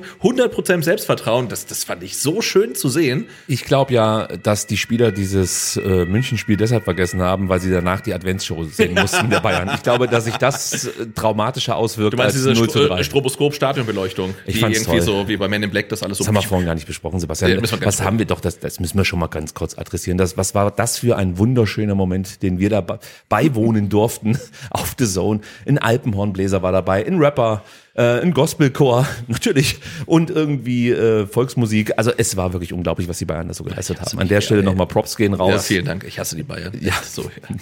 Oh Gott, oh Gott. Also äh, zurück zum Spiel gegen Augsburg und damit dann doch wieder so ein Stück weit zu den Bayern. Ja. Ähm, was, was man auch nicht vergessen darf, wenn die Augsburger aufgebaut haben, das ist mir ein paar Mal aufgefallen, haben sie sehr unsauber gespielt. Auch das spielte uns wiederum in die Karten, weil wir ja eben, wir kennen das, immer sehr früh anlaufen, attackieren. Dazu kam, dass auch unsere letzte Kette enorm weit vorgeschoben hat. Wir haben es dann sehr kompakt gehalten, praktisch zwischen Mittelfeld und letzter Kette, so dass die Augsburger eigentlich kaum Platz hatten, ja, mal zu kombinieren. Sie hätten zwar lang spielen können, aber der Ball wäre halt immer ins Nirgendwo geflogen, weil wir das halt einfach, das, das Spielfeld so eng gemacht haben, so klein gemacht haben, dass Augsburg nicht viel Möglichkeiten hatte. Sie hätten natürlich auf den Flügel gehen können, aber da waren wir gut besetzt, Ja. immer doppelt besetzt. Also da würde ich sagen, hat die Mannschaft und auch Sebastian Hoeneß wirklich wieder einen top Job gemacht. Auf der einen Seite der Coach, der sich einfach eine herausragend gute Taktik für den Gegner überlegt hat. Und auf der anderen Seite natürlich die Spieler, die das bestmöglich umgesetzt haben. Genau, das und es konnte war, mal sehen. genau, und es war wieder sehr, sehr mutig. Du hast angesprochen, die letzte Kette vom VfB, die stand bei Augsburger Aufbauspiel, glaube ich, fünf bis zehn Meter in der eigenen Hälfte hinter der Mittellinie, aber super weit hoch und das Spielfeld wurde so verdichtet und Augsburg ist nichts eingefallen. Und ich habe es schon angesprochen, dieser Mut, mit dem der VfB wieder auf dem Spielfeld stand, fand ich super. Die haben nicht gesagt, hey, gegen München lief vieles äh, schlecht, deswegen gehen wir jetzt mal ein bisschen defensiver ran. Nee, wieder voll drauf, ne? Früh gepresst, Bälle jagen, Spielfeld klein machen, ähm, auf, auf äh, ungenaue Zuspiele der Augsburger warten, dann Bälle gewinnen. Sie haben es wieder genauso gespielt wie in der ersten Halbzeit gegen Leverkusen und man hat es auch als, als Fan gleich wieder gemerkt, hey, das ist wieder genau der VfB, den wir jetzt diese Saison ähm, kennen und, und lieben gelernt haben. Ja, das Einzige, was fehlte, das hatten wir auch in München, da müssen wir nochmal drauf referieren, ähm, die ersten zwölf Minuten waren halt durch diesen Stimmungsboykott unserer organisierten Fanszene geprägt, äh, beziehungsweise nicht nur durch unsere organisierte Fanszene, sondern das komplette Publikum hat sich eigentlich daran beteiligt und hat halt einfach geschwiegen für die ersten zwölf Minuten aus Protest für den Einstieg, für den möglichen Einstieg von Investoren äh, in die DFL. Und ich finde, das wirkt sich schon nochmal ein Stück weit aufs Spiel aus. In München ist es mir nicht so extrem vorgekommen, aber jetzt gestern würde ich schon sagen, dass es nochmal was mit der Mannschaft gemacht hat, beziehungsweise überhaupt mit dem Spiel erstmal was gemacht hat. Aber trotzdem, der VfB, du hast es vorhin schon gesagt, kam dann irgendwann ins Spiel, hatte nach sechs Minuten so eine Halbchance, als Seru versuchte, nach einem guten Zuspiel Jamie Leveling in Szene zu setzen, nicht selber den Abschluss zu wählen, sehr mannschaftsdienlich, aber. Hätte er machen können, glaube ich. Also jetzt nicht, weil äh, Jamie Leveling nicht der Killer vom Tor ist, sondern weil er also Seru dann schon in einer guten Abschlussposition war. Aber auch da hat man gesehen, also das Problem unserer Offensive ist nicht äh, irgendwie ein Egoismus, sondern genau das nee. Gegenteil. Also die legen halt lieber einmal zu viel ab, als selbst abzuschließen, weil ich glaube, der Ball kam von Dennis Undav auf Gerassi. Ähm, vorher läuft, äh, macht halt äh, Leveling den, den tiefen Lauf halt. Also es sah richtig, richtig gut aus. Ich habe mir gewünscht, dass Gerassi sich einfach umdreht und den Ball halt in den Winkel ähm, reinrotzt. Der spielt doch mal oder sucht doch mal Leveling, der kommt aber nicht mehr an den Ball. Aber das war schon ein erster ähm, verheißungsvoller An äh, Angriff. Und zu den ersten zwölf Minuten muss ich sagen, ich habe es ja vom Fernseher gesehen ähm, und mit, mit meiner Frau zusammen tatsächlich, ähm, die eben noch Flöte gespielt Grüße hat. Grüße gehen raus. Genau. Und ich habe dann äh, nach elf Minuten gesagt, gleich wird's laut. Und dann meint sie, wie gleich wird's laut? Hörst du das? Du hörst doch jeden, jeden Betreuer, jeden Spieler, jeden Typen, der irgendwie seine Nase mal irgendwie da ausrotzt und so weiter. Ah ja, stimmt, okay. Und dann waren halt die zwölf Minuten um und dann gab's ja einen scheiß DFL-Wechselgesang ich glaube, zwischen VfB und Augsburg-Fans. Ja, richtig. Und es war brutal laut. Ja. Ne? Also vielleicht hat Sky auch seine Mikrofone ein Stück weit es war brutal laut. Aber ich, es war brutal laut. Ich war im Stadion, ne? also, ich hab's auch gespürt. Und das heißt, jetzt ist Fußball. Jetzt, das ist Fußball, wie ich ihn sehen möchte, im Stadion oder auch am Fernseher. Und vorher war irgendwie so ein Geisterspiel-Abklatsch halt davon. Ne? Also, ja, brutal. ja, absolut. Von dem her kann man sagen, dass eigentlich natürlich der Protest absolut richtig war. Ähm, ja, viel mehr brauchen wir dazu jetzt erstmal nicht zu sagen. Ich glaube, wir konzentrieren uns weiter aufs Spiel. Sehr gerne. Und wir haben gerade über die sechste Minute gesprochen. Das war so das erste vorsichtige ja, Annähern ans Augsburger Tor und dann in der 13. Minute gab es gleich wieder eine richtig gute Chance für den VfB. Da haben wir das perfekte Zusammenspiel auf der rechten Seite gesehen. Undaf kippt ab, macht das sehr gut, geht da auf die rechte Seite, bietet sich als Anspielstation für Stenzel an. Jamie, Jamie schiebt in dem Moment hoch, zieht Petersen mit, aber nicht ganz. Also eigentlich hat Petersen dann zu äh, viel Abstand zu Jamie, aber gleichzeitig kann er eigentlich auch den Pass nicht verhindern, was die Bayern zum Beispiel sehr, sehr gut, sehr, gut gemacht haben. Die haben nicht gepresst, sind nicht so früh draufgegangen wie wir. In der Szene hätte es jetzt eh keinen Sinn gemacht, aber ich möchte es ganz kurz noch erklären. Ähm, aber die haben herausragend mit dem Deckungsschatten gearbeitet. Das heißt, die haben einfach immer ihre Gegenspieler so gut abgedeckt mit dem Rücken, dass es für den Ballführenden von uns jetzt, von, sei es ein Stiller, sei es ein Anton, sei es ein Daxo, gar keine Möglichkeit gab, die Spieler flach anzuspielen. Sondern du musstest entweder Umwege gehen oder halt hohe Bälle droppen. Und da sind die Bayern natürlich dann auch nicht so schlecht mit einem Kim, mit einem Upamecano hinten drin.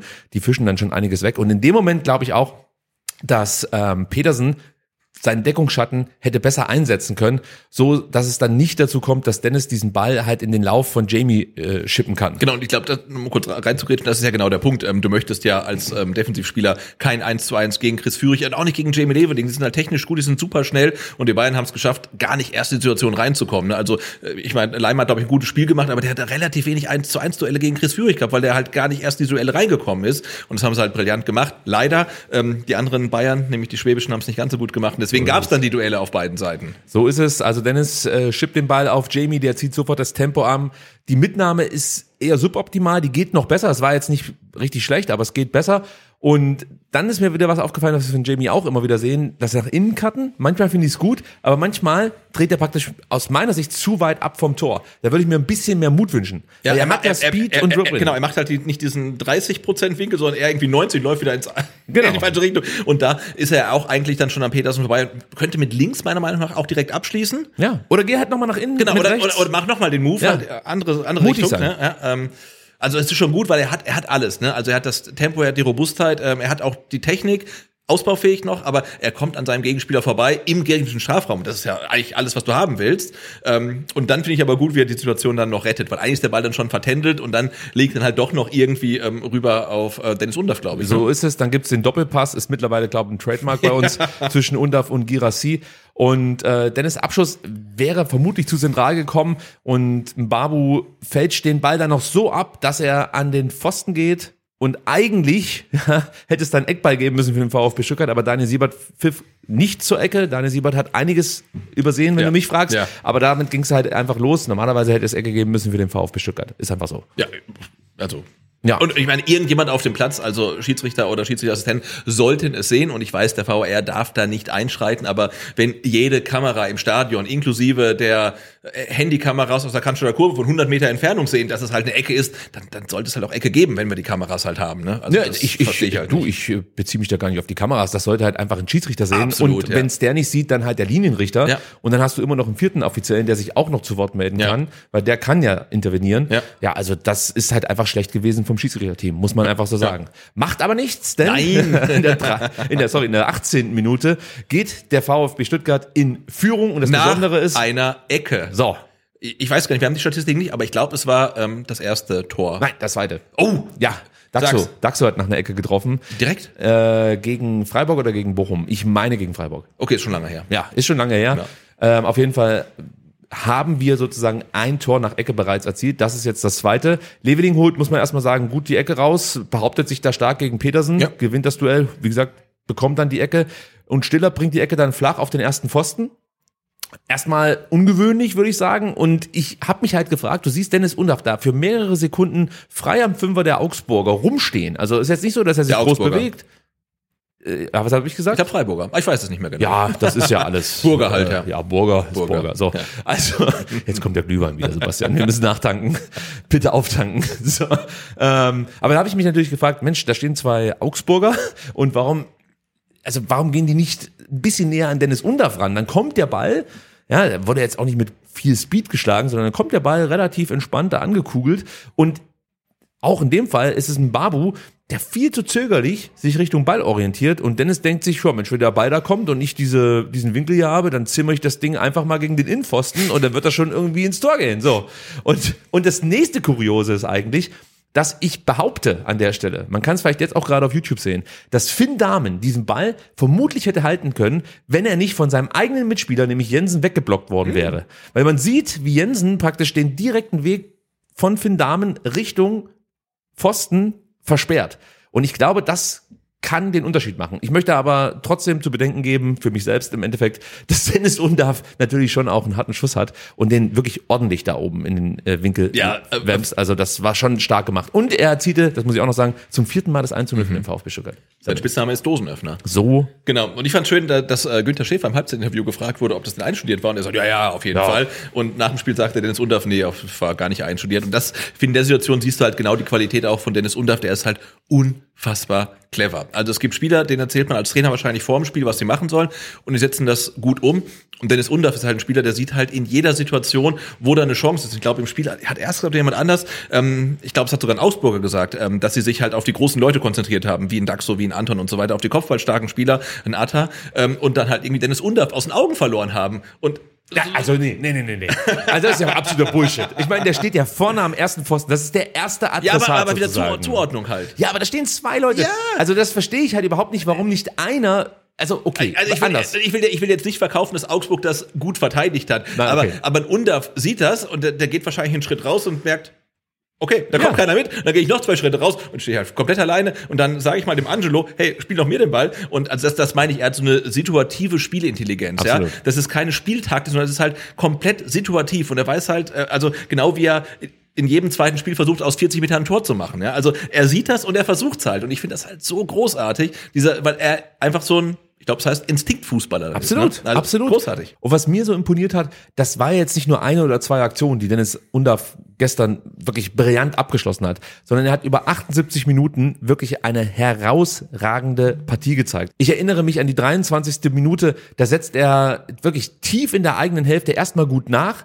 und schüttelt dann wirklich einen krassen langen Ball auf Chris Führig einfach so aus dem Fuß. Ja? Und kurz danach gibt's dann nochmal so eine Situation, da schippt er einen Ball äh, auf den in den Strafraum startenden Seru fast perfekt. Ich glaube, irgendwie so 20, 30 Zentimeter haben gefehlt, dann hätte Seru das Ding Ja. mitgenommen und einfach wahrscheinlich im, im Tor versenkt. Und es gab so viele derartige Situationen. Also diese Spielintelligenz, die er mitbringt in dem Moment und gleichzeitig diese Unbekümmertheit und genau das zu machen, was du irgendwie nicht erwartest von einem Bundesliga-Fußballer. Genau, genau. Und so scheint es ja den Gegenspielern auch zu gehen. Ja, er spielt äh, teilweise komplett unkonventionell, ist halt dann noch dazu noch torgefährlich, kann sich aber auch fallen lassen und spielt dann halt wirklich ähm, ja so Zehnerpässe einfach. Ne? Das sind Absolut. Spielmacherpässe, auch in der tief in der zweiten Halbzeit noch. Ich glaube, der eine Ball dann auf Chris Führig, kommen wir später noch zu. Br- Brillanter, es ist einfach ein, so ein Quarterback-Pass und die, die hat er auch einfach drauf, ja. Ja.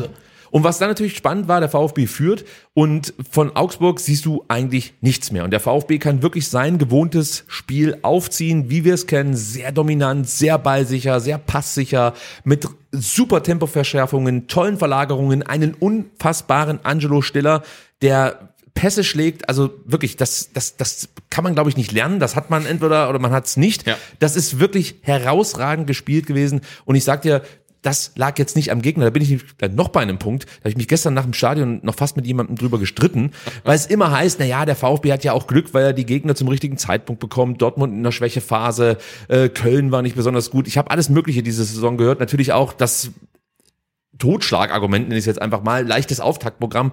Leute, habt ihr denn alle vergessen, wie das früher beim VfB lief, denke ich mir da. Also na, natürlich haben es ein paar nicht vergessen, aber es war doch immer so, dass wir genau in diesen Momenten verkackt haben. Ja, immer wenn ein Gegner zu uns kam, der eigentlich am Boden lag und wir hätten ihn einfach wirklich nur noch beerdigen müssen, war der VfB dafür prädestiniert, dass dieser Gegner gegen uns seine sensationelle Auferstehung gefeiert hat. Und jetzt plötzlich, wo wir diese Schwächephasen regelmäßig nutzen, wird uns gesagt, na ja, das ist auch Glück, dass ihr da gegen den angeschlagenen Gegner angetreten seid. Und Augsburg war nicht angeschlagen. Augsburg hat das ganz gut gemacht unter Ja, und ich wollte wollt gerade sagen, also Jes Torup ist am achten Spieltag gekommen. Seitdem, seit er da ist, hat der FC Augsburg genauso viele Punkte geholt wie der VfB Stuttgart und sogar noch ein besseres Torverhältnis. Also in der legendären Torup-Tabelle stand Augsburg vor dem VfB. Ähm, in den acht Spielen, die Torup da ist, hat Augsburg genau ein Spiel verloren. Also das war jetzt kein, kein schlechter Gegner, der da kam. Und dass man die dann so dominiert, das ist keine Selbstverständlichkeit. Und du hast angesprochen, traditionell, also wenn alle für den VfB spielen, verkackt der VfB. Und Leipzig äh, spielt 1 zu 1 gegen Bremen, Dortmund gewinnt auch nicht. Das war eigentlich so ein klassisches Szenario, wo der VfB dann auch nicht gewinnt. Und dann spielen sie es halt so eiskalt runter. Und ich glaube, jetzt ist der Zeitpunkt gekommen, äh, wo du zum ersten Mal ähm, Demirovic abspielen musst. weil Wir müssen das heute häufiger machen. Ach so, okay, dann äh, bitte, Herr Demirovic, erzähl uns doch einfach mal, wie es für dich war, gegen den VfB Stuttgart Fußball spielen zu dürfen. sich das verdient. Die spielen extrem guten Fußball. Ich glaube, in meiner Karriere wurde ich noch nie so hergespielt, auch nicht von den Bayern. Das war Wahnsinn. Ähm, deswegen Respekt an die, Chapeau, wirklich. Ich hoffe, die gehen den Weg so weiter und dann ähm, ja, haben sie sich das auch verdient, was heute hier ja, mit den Fans alles abging. Okay, ich würde sagen, Alex, hol Das den Vertrag Wahnsinn, das ist raus. Wahnsinn. Äh, Die Ich haben ruf sich nur das noch mal verdient. Alex, hol den Vertrag raus. Diesen Mann müssen wir verpflichten. Er möchte für den VfB Stuttgart Fußball spielen. Ich habe es auch so rausgehört. Man macht sich auch bei den Fans ein bisschen beliebt und so weiter. Ne? Schon gut formuliert. Ja? aber es ist schon geil, sowas zu hören. Also Ja, ich meine, total, ja. nach all der Scheiße. Ja, Ja, absolut. also dann kommt auf einmal ein Ehren Demirovic, der beileibe keine schlechte Saison spielt, sondern Und er selber ist der wirklich. Kapitän vom FC Augsburg. Absolut. Der Kapitän. Ne? Also Und der erzählt halt wirklich da dem Sky Kommentator beziehungsweise dem äh, Sky ähm, Field Reporter. Field Reporter, so heißt es genau, äh, dass der VfB Stuttgart hier eigentlich das stärkste Team war, gegen das man in dieser Saison gespielt hat. Und das habe ich nicht zum ersten Mal gehört. Ja. Also es gab jetzt schon ein paar Gegner, die den VfB genau auf dieses Podest gehoben haben und offensichtlich zu Recht. So, und dann liegen halt die ganzen Experten falsch, die behaupten, es wäre das leichte Auftaktprogramm, beziehungsweise, dass der VfB ständig auf angenockte Gegner trifft und es praktisch dem VfB leicht gemacht wird. So ist es nicht. Der VfB spielt einen herausragenden Fußball. Wir alle schauen so viel Fußball, wir alle schauen irgendwelche Konferenzen und was weiß ich was an. Wir können es, glaube ich, alle so ein Stück weit beurteilen, dass der VfB momentan zu Recht auf Platz drei steht. Der VfB gehört jetzt aktuell gerade einfach zu den Top 4 der Bundesliga. Ja, da müssen, drüber müssen wir nicht diskutieren. Se- 16 Spiele, 32 Halbzeiten, wie viel schlechte gab's? Äh, eine gegen Leipzig, zwei gegen die Bayern vielleicht. Heidenheim. Heidenheim, die Niederlage gegen Hoffenheim warst du die bessere Mannschaft. Also da ist halt wenig, was halt richtig schlecht war. Ja? Und da ist mir der Spielplan auch egal, weil wenn du jetzt gegen 16 Teams gespielt hast, ähm, dann ist entweder der Spielplan zu deinen Gunsten oder du bist einfach ein gutes Team. Und ich behaupte, in, der, in dieser Saison ist der VfB bisher ein sehr gutes Team. So sieht's aus. Ich habe vorhin davon gesprochen, dass die Augsburger nicht so mutig wie ähm, ja in den ersten sechs, sieben Minuten angelaufen sind. In der 34. Minute gab es ein gutes Beispiel dafür, wie es dem VfB eigentlich wirklich leicht gemacht wird, zu Chancen zu bekommen. Ja, du siehst halt dieses verhaltene Anlaufen der Augsburger. Daxo kann dann komplett ohne Druck eröffnen und stiller anspielen. Der leitet direkt weiter auf Mittelstädt. Maxi nimmt dann den diagonalen Laufweg, versucht Seru anzuspielen. Der Ball flutscht irgendwie durch. Der Ball kommt dann zu Jamie Leveling, der an der rechten Strafraumkante dann in den Strafraum geht, abzieht und Finn Dahmen in die vierte Dimension schießt. Also muss schon sagen, es, es, es sah übel aus. Ja, Wahnsinn. Und jetzt kommen wir auf ein Ding zu sprechen. Ähm, glaubst du, dass sich dieser Kopftreffer nachträglich ausgewirkt hat auf ähm, die Leistung von Finn Dahmen? Weil er war ja wirklich brachial, dieser Schuss von Jamie Leveling und der wird ordentlich gezwirbelt haben. Ja. Und ich meine mich dann auch zu erinnern, dass jetzt nicht nur aufgrund des Gegentores, was dann fiel, sondern auch schon davor Finn Dahmen nicht mehr ganz so sicher wirkte. Ja, erstmal muss man sagen, ähm, wir haben in den letzten Folgen ja immer dann gesagt, wenn Jimmy Leveling das Tor nicht getroffen hat, Junge, nicht mit der Seite, nimm doch mal den Vollspann. Jetzt nimmt er den Vollspann. Das Tor ist riesengroß und was trifft er? Wirklich Damens Nase, ja. Also und Es äh, war nicht die Nase. Auch darüber, sorry, ich muss, ich Ja, muss hier kurz intervenieren. Es gab heute einen innerfamiliären Streit Ja. darüber, was jetzt genau im Gesicht von Finn Dahmen getroffen wurde. Äh, einmal hieß es ähm, die Stirn. Ich war Team Seite. Und ich meine dann später auch in den Fernsehaufnahmen erkannt zu haben, dass Finn Dahmen einen ordentlichen Abdruck des Balls Okay, hier okay. auf der Seite trug. Deswegen, er wurde offensichtlich an der Seite getroffen. Am Ende macht es wahrscheinlich keinen großen Unterschied. Äh, nein, also seine Kopfschmerzen werden ähnlich sein. Und wie gesagt, ich habe gestern mit meiner äh, Frau dann geguckt, die erste Halbzeit. Und äh, in der 34 Minute haben wir beide geschrien. äh, und, und, und sie sagt, oh, der arme Torwart. Und ich sage, oh, Jamie, schießen rein. Also er hat nur unterschiedliche äh, Motive ähm, für, für unseren Schrei. Ähm, aber ja, er ist schon übel getroffen worden. Und ähm, dass ähm, so ein äh, Treffer dann vielleicht noch ein paar Minuten nachwirkt, kann ich mir schon vorstellen. Also Klar, vielleicht wahrscheinlich müsste man ihn auswechseln oder sagen, hey, jetzt setz dich mal wie im Sport mal zehn Minuten an die Seite, aber das geht natürlich bei einem Bundesligaspiel nicht, aber das, äh, das war schon ein ordentlicher Treffer. Ähm, und ähm, um, um auf den VfB zurückzukommen, ich fand es auch wieder toll, weil eigentliche Anspielstation äh, war Girassi, aber äh, Jamie Leveling macht wieder auf der rechten Seite die Meter mit, er geht das mit, ist dann knapp nicht im Abseits, hat halt eine riesengroße Chance und nimmt dann mal nicht die Seite, sondern nimmt halt dann Finn Damens Seite mit dem Vollspann, äh, schade, also er wird früher oder später sein Tor machen, aber es ist halt schon skurril mittlerweile, also dass er halt immer wieder scheitert an seinem ersten VfB-Treffer. Er wird Er wird. treffen in der Rückrunde. Jamie wird kommen. Ja, Ich prognostiziere ja. das absolut für die Rückrunde. Vielleicht schon Gladbach. gegen Gladbach. Ja, Ja. mal gucken. Ähm, nee, warum ich das mit Damen jetzt angesprochen habe, bevor das Tor durch Girassi zum 2 zu 0 fiel. Lässt da eine große Chance liegen. Ja. So, volle Transparenz hier bei VfB STR. Wir mussten gerade eine Pause einlegen, denn nebenan, unser lieber Nachbar, feiert eine persische Party. Ich habe mir sagen lassen, ähm, es geht darum, dass heute der Winter beginnt. Dann wissen wir das jetzt auch. Zumindest also, äh, genau, und auch für die persischen bei- Freunde. Und auch bei uns in Deutschland ist morgen, glaube ich, ähm, kalendarischer, meteorologischer Winteranfang. Und morgen am Freitag ist auch äh, Wintersonnenwende. Also morgen am Freitag, 22.12., der kürzeste Tag des Jahres. Ab da geht's dann bergauf. alles im Paket hier bei STR, diese Informationen. Aber was wir eigentlich sagen wollten, diese frivole Party, die da drüben abgeht, führte dazu, dass wir kurz mal unterbrechen mussten, weil der Bass so sehr wummerte, Ja, dass hatte- wir uns selbst nicht mehr verstehen konnten. Ja, ich hatte auch leichte Übelkeit, weil es so in der Bauchhöhle Ich fand's mega geil. Also Sebastian, da geht natürlich folgender, folgender Shoutout an dich raus. Scheißstimmung, das seid ihr doch dafür verantwortlich und nicht wir. Also ich finde, das könnte man komplett unterlegen, den, den Track mit Uli Hoeneß. Das wertet auf jeden Fall das Ganze sehr auf. So, wir sind aber wieder zurück im Spiel gegen den FC Augsburg Ja, und wir es haben ist Mittwochabend, äh, 20 Uhr, ne, 21 Uhr 15, 15 irgendwie, wahrscheinlich, ja. Finn Dahmen Finn kann sich Dahmen nicht mehr erinnern. Kann sich nicht mehr erinnern, ist äh, stark angenockt und äh, Seru Girassi hat seine erste große Chance. Ja, eigentlich, eigentlich muss man das so sagen. Und wie gesagt, Finn Dahmen, wir haben uns gerade darüber unterhalten, ob vielleicht dieser Kopftreffer dazu führte, dass er nicht ganz so mh, ja, anwesend da war, wie er sein muss, um wirklich als Bundesliga-Torhüter ich sag mal, ja, sich rechtfertigen zu können. Denn äh, als Dennis Undaff mal wieder einleitete, muss man sagen, Jamie ins 1 gegen 1 gegen Petersen schickte, ähm, da sieht man dann, wie Jamie den ähnlichen Move macht wie schon zuvor. Also er cuttet praktisch nicht einfach in den Strafraum rein, sondern zieht eigentlich nochmal aus dem Strafraum raus, ähnlich wie in der 13. Ja. Minute. Und diesmal verlagern wir dann schnell das Spielgeschehen auf den linken Halbraum. Mittelstädt zieht einfach mal ab und da lässt Damen eben diesen Ball klatschen und Seru kommt zwar noch ran, aber bekommt den Ball nicht mehr aufs Tor. Ja. Ja, also dieses Klatschen lassen von Finn Damen ja, da war ich schon ein bisschen skeptisch, ob der wirklich wieder voll da ist. Und ich fühlte mich dann in meiner Annahme bestätigt, als Finn Dahmen dann nämlich einen Abschlag versuchte und den mehr oder weniger Dennis Undav zielsicher auf die Rübe schoss. Kopf, also, ja. Wirklich. Ich habe mich noch gefragt, ob vielleicht ein Augsburger die Sicht so ein Stück weit versperrt hat und er einfach Dennis Undav nicht gesehen hat. Aber der Ball, also Dennis konnte sich ja gar nicht dagegen wehren, dass nee. er Seru diesen er konnte nicht mehr ausweichen. Ball wirklich dann ja. zielsicher in den Lauf legte.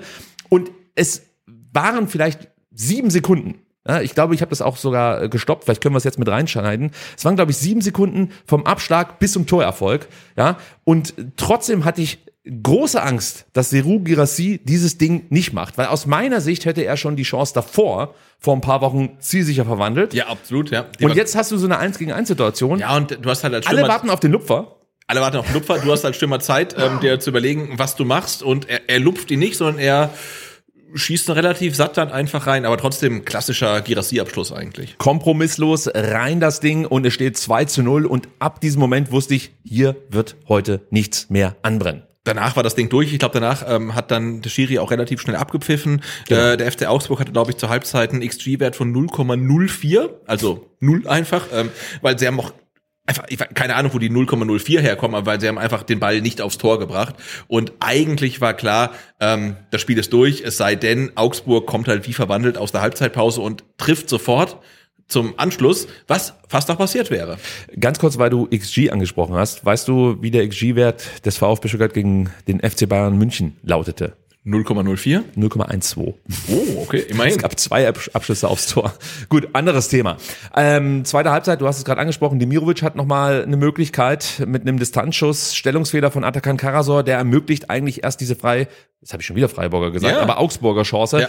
Karasor versucht dann zwar nochmal in den Zweikampf zu kommen, das misslingt. Dimirovic löst das richtig gut, muss man sagen, legt den Ball an Atta vorbei, dreht dann auf und sein Abschuss aus 20 Metern kommt gefährlich, wird von Nübel gehalten, sah mega stark aus, war auch stark, hohe ja. Schussgeschwindigkeit ist am Ende aber schon ein Ball, den ein Bundesliga-Torhüter, wenn er nicht Finn Damen heißt und kurz davor den Ball gegen den Kopf bekommen hat, halten sollte. Ja, absolut. Also ähm, ich würde sagen, äh, der Schuss äh, bekommt das Prädikat Gewaltschuss, weil er hatte richtig, richtig viel Speed und es sah in einer ähm, Realgeschwindigkeit nach einer Monsterparade aus. Aber in der Zeitlupe siehst du, also wenn Nübel den nicht hält, dann reden wir darüber, warum er den nicht gehalten hat. Also der ist in seiner Reichweite, den muss er halten, der geht nicht direkt in den Winkel, ähm, den, den muss er halten, den hält er gut, keine Frage. Der Schuss ist auch richtig gut und es war tatsächlich ähm, die größte Chance für Augsburg äh, im, im ganzen Spiel von äh, Ermin Demirovic und den können wir eigentlich nochmal hören kurz, oder? Ja, ich würde sagen, der hat uns bestimmt nochmal was mitzuteilen an der Stelle.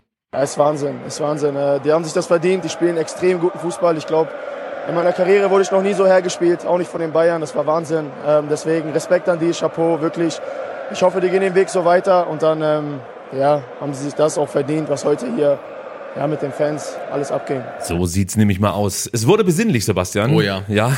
Der Adventskranz wurde angezündet. So, die Kurve hat sich was ganz Besonderes überlegt, einen riesen Banner gespannt, frohe Weihnachten allen VfB-Lern gewünscht und dann, ja, die ein oder andere Pyrostange gezündet.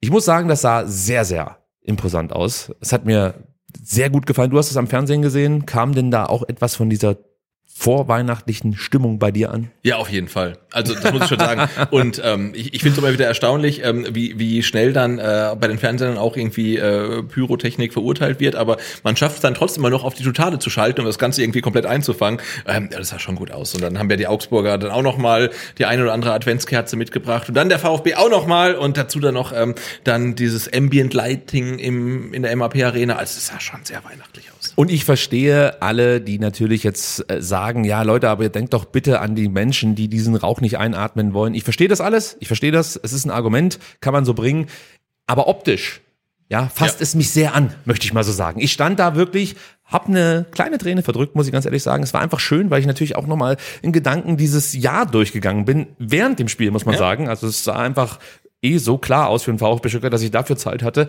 Dann sehe ich die Pyro, dann sehe ich die Kurve, die laut war, die nach vorne gingen. Und dann wird dir einfach mal bewusst, das ist jetzt nicht momentan einfach der Leistung der Mannschaft geschuldet, sondern das geht seit Jahren so.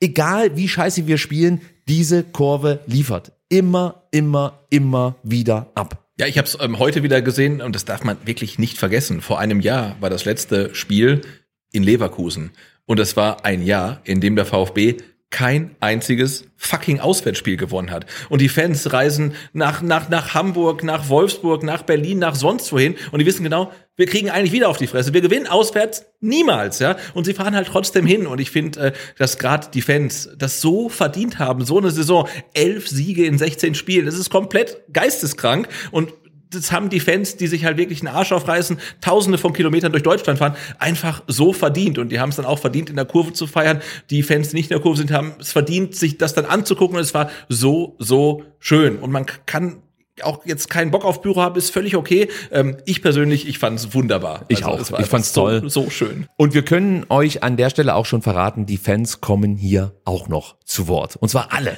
Das ist das Schöne.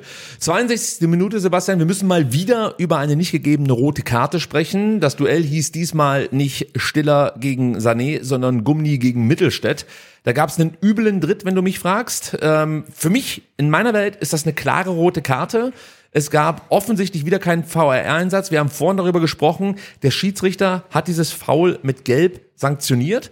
Und soweit wir es wissen, ja. Ja, ist damit die Situation eigentlich abgeschlossen, weil der Schiedsrichter das jetzt einfach so bewertet hat? Ist das richtig? Weiß ich nicht. Ähm, okay, aber, dann, ähm, dann wissen wir es nicht. Wir wissen es nicht, weil sich ja auch die Regeln gefühlt relativ häufig ändern und auch mittlerweile sehr komplex sind. Ähm, aber ich glaube, ähm, wenn der Schiedsrichter eine gelbe Karte gibt, heißt es, er hat die Szene registriert, er hat sie bewertet und dann kann es keine klare Fehlentscheidung geben. Ähm, aber auch in meiner Welt ist das für mich eine klare rote Karte. Also Gummi perforierter Mittelstädts äh, Schienenbein, der hat wirklich Glück, dass er sich nicht schwerer verletzt. Das war viel Tempo in der Situation, viel Dynamik, ähm, sicherlich keine böse Absicht, aber es war ein übles Foul einfach und eigentlich Absolut. ist es für mich ähm, rot, ja. Ich meine mich aber zu erinnern, es gab mal ein Spiel gegen Leverkusen. Da sah Andrich relativ früh die rote Karte. Ich weiß nicht mehr genau, wen er gefault hat. Ich spekuliere Nico Gonzalez, ich weiß es aber nicht mehr genau. Und der Schiedsrichter gab auch gelb ja. und im Nachhinein gab es dann doch rot. Also müssen wir wahrscheinlich davon ausgehen, dass es theoretisch schon die Möglichkeit gegeben hätte zu intervenieren, aber offensichtlich der Schiedsrichter sich gedacht hat, nö, für mich ist das alles noch komplett fein. Passt schon, ja. ja. Und neulich ging auch der Tweet rum, ähm, der dann viral ging ähm, mit äh, Sergio Ramos, glaube ich, ne, der sich über eine gelbe Karte ganz fürchterlich aufgeregt hat und dann rot bekommen hat, was er komplett gefeiert Finde ich grundsätzlich Ja. gut, wenn Sergio Ramos Manche rot Spieler, bekommt. manche Spieler, den kannst du immer rot geben, egal, egal was sie machen. So sieht's aus. Also, das Foul hatte Gott sei Dank keine Folgen für Maxi Mittelstädt und dementsprechend auch nicht für den VfB Stuttgart. Stattdessen erhöht der VfB und macht das 3 zu 0 durch Chris Führig. Los ging es mit Atakan Karasor, der einen Kopfball nach einem Einwurf der Augsburger, ja, wuchtig in Richtung Seru Girassi köpfte. Seru leitet dann weiter auf Leveling, der cuttet wie üblich nach innen. Ja, ja. Auch das kennen wir inzwischen, brauchen wir nicht nochmal erklären. Jamie setzt sich dann bärenstark gegen Pfeiffer durch, legt abschließend ab auf Stiller und dann kommt wirklich der Magic Ship von Angelo Stiller. Perfekt in den Lauf von Chris Führig, der auch einen tollen Laufweg hingelegt hat in dem Moment. Genau, weil das muss man, glaube ich, noch mal erwähnen, weil ähm, wenn man sich den VfB Stuttgart in den letzten Jahren anguckt hatte, wurden die Bälle in den Fuß gespielt, vielleicht im besten Fall, aber nie in den Lauf. Also die Spieler haben den Ball bekommen, haben angenommen, haben verarbeitet und haben dann überlegt, was mache ich jetzt? Ja? Und dann war es halt meistens schon zu spät. Und so spielt Stiller nicht den Ball in, in den Fuß von Chris Führig, sondern er spielt ihn dahin, wo Chris Führig nach einem kurzen Sprint stehen wird. Und das halt auf den Quadratzentimeter genau. Und das ist halt einfach aus meiner Perspektive komplett irre, dass unser VfB in diesem Jahr sowas kann. Ja, Angelo Stiller. Also was das Passspiel anbelangt, glaube ich, mit einer der besten Spieler in den letzten zehn Jahren hier beim VfB Stuttgart. Wenn er diese, dieses Niveau halten kann, können wir an der Stelle, glaube ich, auch schon sagen, muss ein Julian Nagelsmann auch über Stiller nachdenken. Also wenn du solche Pässe spielen kannst, dann ist das eine Option, vielleicht jetzt natürlich nicht für die Startelf, aber zumindest mal für den Kader.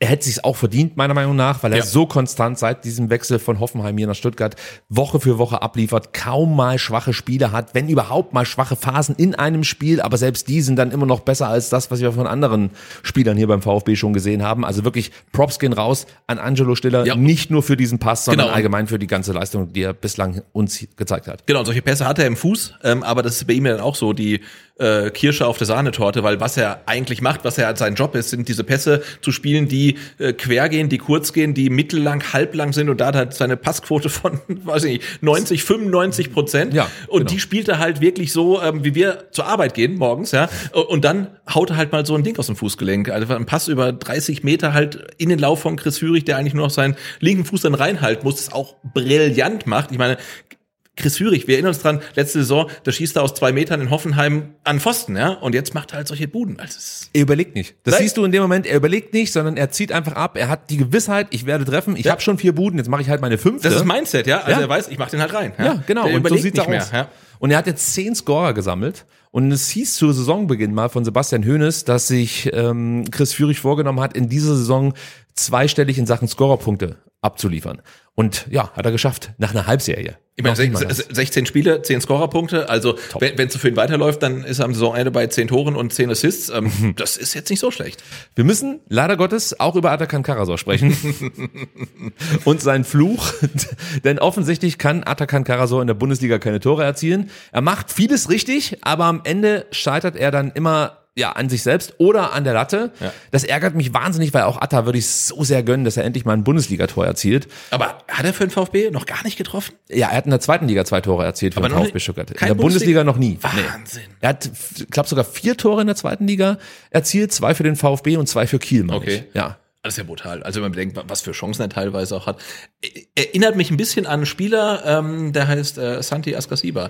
Der hat auch lange gebraucht, bis er mal getroffen hat. Ja, du hast es vorhin schon gesagt. Mein Tweet ähm, nach diesen beiden Szenen, die wir jetzt besprechen werden, lautete ja, macht euch keine Sorgen, Atakan Karasor trifft am 24, 34. Spieltag und schießt uns zur Meisterschaft. Ja, oh. ich will auch die Champions League nehmen. Aber ja, zur Not. Ja.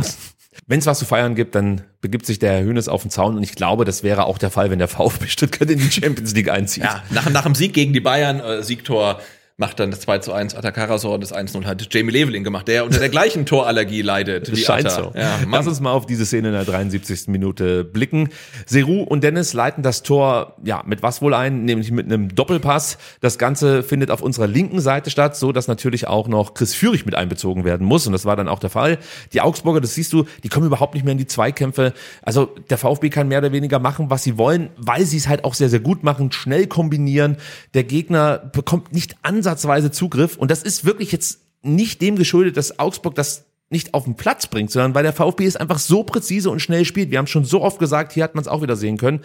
Chris geht dann in den Strafraum, sieht auf rechts Atakan Karasor, der ist Mutterseelen allein dort, einfach komplett ungedeckt. Er muss diesen Ball, den er dann von Chris bekommt, nur noch ins Tor schieben, schießen, wie auch immer, mit Gewalt oder von mir aus mit Gefühl, egal. Aber was macht er? Er passt, möchte ich sagen, ich weiß den Ball nicht, äh, ehrlicherweise, ich weiß nicht, was er da macht. mit rechts am langen Pfosten vorbei. Ja, also es, ein Pass macht gar keinen Sinn, weil da ist niemand. Er hätte, er hätte, sorry, Ja. Dennis Undaff anspielen können. Es wäre eine Option gewesen. Dennis Undaff stand relativ frei im Zentrum, aber das war definitiv auch nicht der Plan. Ja. Sollte es der Plan gewesen sein, würde ich mir noch mehr Sorgen machen, denn was Dennis, äh, was Atakan Karasor bislang immer herausragen konnte, war halt einfach einfache Pässe spielen. Ja. So und in dem Moment gelingt es ihm nicht mal, einen einfachen Pass auf Undaff zu spielen. Nee, er wollte aufs Tor schießen. Der Ball verspringt ihm leicht und dann geht er halt Ja, aber er mit, mit, mit, mit der Seite und der Ball geht einen Meter neben das Tor und ich glaube, er zieht aus, also er zieht er nicht mal ab, er, er, er, spielt den Ball aus 11, 12 Metern, also und genauso wie ich mir ähm, beim VR mehr Transparenz wünschen würde, würde ich mir auch wünschen, äh, zu wissen, was, was hat er davor gehabt? Hat er überhaupt was vorgehabt? Aber es ist leider so, also ähm, der gegnerische Strafraum ist Lava, das gegnerische Tor ist Kryptonit für Atakan Karasor und da, das in der Situation macht er äh, tatsächlich auch leider richtig, richtig schlecht. Das ist halt so. Und er hat dann drei Minuten später die nächste Riesenchance und Ja, das absolut. macht er richtig, richtig gut. Wahrscheinlich, weil er außerhalb des Strafraums ist, meine Theorie. Ähm, und hatte einfach Pech, dass dann sein Distanzschuss die Latte ähm, küsst. Bevor wir darüber sprechen, ganz kurz die Frage an dich. Wie viele Tore erzielt Atakan Karasor in der Saison 23-24 für den VfB Stuttgart? Eins. Okay. Ist eingeloggt. Ich sage null. Oh. Sorry. Nein, ich muss eins sagen. Nach meinem Tweet muss ich eins sagen. Okay, genau. wir legen uns beide fest. Ein Tor wird Atakan Karasor in dieser Saison erzielen. Und ich glaube, er macht keinen Hattrick. Nein, das glaube ich auch Nein, nicht. aber er ist ein br- brillanter Spieler, der dem VfB unfassbar hilft, der super fleißig ist, hinten Löcher stopft, Kopfballstark ist, Zweikämpfe gewinnt, alles, alles, alles. Ähm, aber je näher es ans gegnerische Tor geht, äh, desto mehr nehmen seine Qualitäten halt einfach aktuell ab. Und damit kann ich ein Stück weit leben, Absolut. weil wir haben halt andere Typen auf dem Platz, die genau das abrufen Genau, es können. wäre es wär, es wär halt schlimm, wenn Atta unser Stürmer wäre. Dann würde ich mir wirklich ernsthaft Sorgen machen, aber der auf der 6 spielt, ist das völlig okay. Würde ich auch sagen. 76. Minute, du hast es gerade schon eingeleitet. Ähm, der VfB kommt mal wieder gefährlich vors Tor. Wieder mal initiiert von Girassi und Undaf. Gab es eigentlich irgendeine Chance vom VfB, die nicht von Ceru und Dennis eingeleitet wurde? Nee, die waren, glaube ich, immer beteiligt. Ja, Wahnsinn, oder? Aber das ist natürlich auch der Job als Doppelneun sozusagen. Ja klar, aber es ist halt nicht so, dass einer von den beiden vorne drin steht und sagt, hey, spiel mich mal an, ich will Tore schießen, sondern die Nee. äh, arbeiten halt dann nach hinten äh, mit, äh, holen sich die Bälle, leiten Chancen ein und das finde ich auch so schön. Ähm, es scheint halt in, in dem aktuellen Team auch keine Egoismen zu geben. Ne? Der sagt nicht in Gerassi, hey, ich habe jetzt so viele Tore geschossen, ich habe, äh, was, 17 sind jetzt? 17 Das sind Tore? 17, ja. ja. Der sagt, hey, ich muss jetzt das 18. machen, sondern nee, der legt da nochmal ab und legt quer und äh, nicht nur auf Leute, von denen er weiß, ähm, dass sie relativ sicher verwandeln, sondern nein, sie legen auch immer wieder ab auf den Atakan Karaso und auf den Jamie Leveling, wo dann die Chance, dass die treffen, jetzt nicht ganz so hoch ist, aber ähm, diese Egoismen, die gibt's halt gar nicht und ich glaube, das macht den VfB auch ein Stück weit so stark. Absolut. Du merkst, das ist eine Einheit, das ist ein Team, das funktioniert und jeder gönnt dem anderen sozusagen den Torerfolg und das siehst du. Dennis dann mit einem starken Pass in den Lauf von Chris Führig. Vergleichbare Position wie beim 3 zu 0. Doch diesmal scheiterte Chris an Damen. Der macht die Füße zu, deswegen rutscht der Ball sozusagen nicht durch Damens Füße. Ähm, der Ball blieb aber heiß. Augsburg auch da wieder viel zu langsam im Kopf. Chris sieht sich dann zwei Gegenspielern gegenüber, hat wirklich alle Zeit der Welt. Er steht da mehr oder weniger Ja. rum und wartet, bis sich irgendwann mal ein Fenster öffnet. Er wartet und wartet und wartet, legt dann irgendwann quer auf Dennis Undav.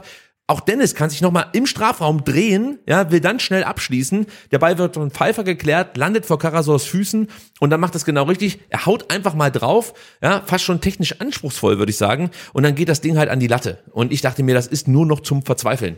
Mensch, Kerle, mach doch die Bude, nei, habe ich mir gedacht. Ja, Aber und das war ein richtig guter Abschluss, muss man sagen. Ja, also war, war nicht einfach. Ähm, ich glaube, er kommt mit dem Fuß ein bisschen unter den Ball sogar, aber es war ja ein starker Abschluss. Und er hat dann einfach Pech. Also erste Situation der 73. Unvermögen, das ist einfach Pech. Ja, absolut. Also das kreide ich ihm nicht an. Die Krönung des Chancenwuchers erlebten wir dann in der 92. Minute. Silas wurde inzwischen eingewechselt und auch dem gönnt man ja einfach nur alles. Ja. ja. Aber leider Gottes scheiterte er an sich selber. Erstmal Mittelstädt fängt einen Pass ab. Wir reden von der 92. Minute, als hätte er wirklich, weiß ich nicht, erst drei, vier Minuten in den Beinen. Ja, Ja, das also ist ja sowieso eine Stärke von Mittelstädt, Ja, ja. dass der selbst in der 92. Minute dann noch abräumt, als ge- ginge es um sein Leben. Genau, du denkst halt, der, der ist in der 88. eingewechselt worden, da steht halt irgendwie 1-0 im WM-Finale. Ja. Ähm, aber du führst halt 3-0 und das Ding ist einfach durch und der Mann, der gibt halt immer noch alles. Ja? Herausragend. Also, Haben wir heute fast zu wenig gewürdigt, Ja. aber auch er hat wieder ein ganz, ganz großartiges Spiel gemacht. Aber es fällt uns auch schwer, hier irgendjemanden zu kritisieren nach der Leistung, die wir am gestrigen Abend gesehen haben. Der Ball wird weitergespielt auf Seru, der dreht auf, spielt dann Silas auf rechts an. Super Verlagerung in dem Moment, ist auch so ein Trademark-Move der Hinrunde, haben wir schon häufiger angesprochen. Silas schickt dann erst Udo Kai und anschließend Pfeiffer ins Kino und schießt dann halt wirklich Mit links, ne? ja, unglücklich, möchte ich mal sagen, über das Tor. Es wäre theoretisch auch noch ein Abspiel auf Seru möglich Ja, gewesen. Chong stand da, glaube ich, auch noch. Also die beiden waren auch nicht so ganz glücklich. Das war eine Situation. Ähm, entweder Silas macht den rein oder er spielt ab. Aber wenn er schießt, muss, Muss er machen. sein. Ja, Also der das muss war, drin sein. Das war, das waren sechs, sieben Meter aufs Tor. Er, er schickt zwei, zwei äh, Spieler halt wirklich äh, ins Kino und alles ist frei. Und dann, vielleicht war da ein kleiner Maulwurfshügel, vielleicht ist der Ball hochgesprungen, aber den muss er machen oder er muss nochmal abspielen. Zwei Dinge konnte ich nach dem Abpfiff noch beobachten, die sind vielleicht ganz interessant. Zum einen lief Dennis Undav zu Silas und schlug sich einfach nur die Hände über den Kopf zusammen und wollte offensichtlich damit signalisieren, Junge, mach doch diese Bude, wie kannst du das Tor denn nicht erzielen? Und die andere Situation, die fand dann statt zwischen Silas und Enzo Mio. Da versuchte Silas, so habe ich es interpretiert, Mio zu erklären, dass es irgendwie eine Unebenheit im Boden offensichtlich gab und der Ball sozusagen versprang. Ich habe mir die Szene jetzt mehrfach angeschaut.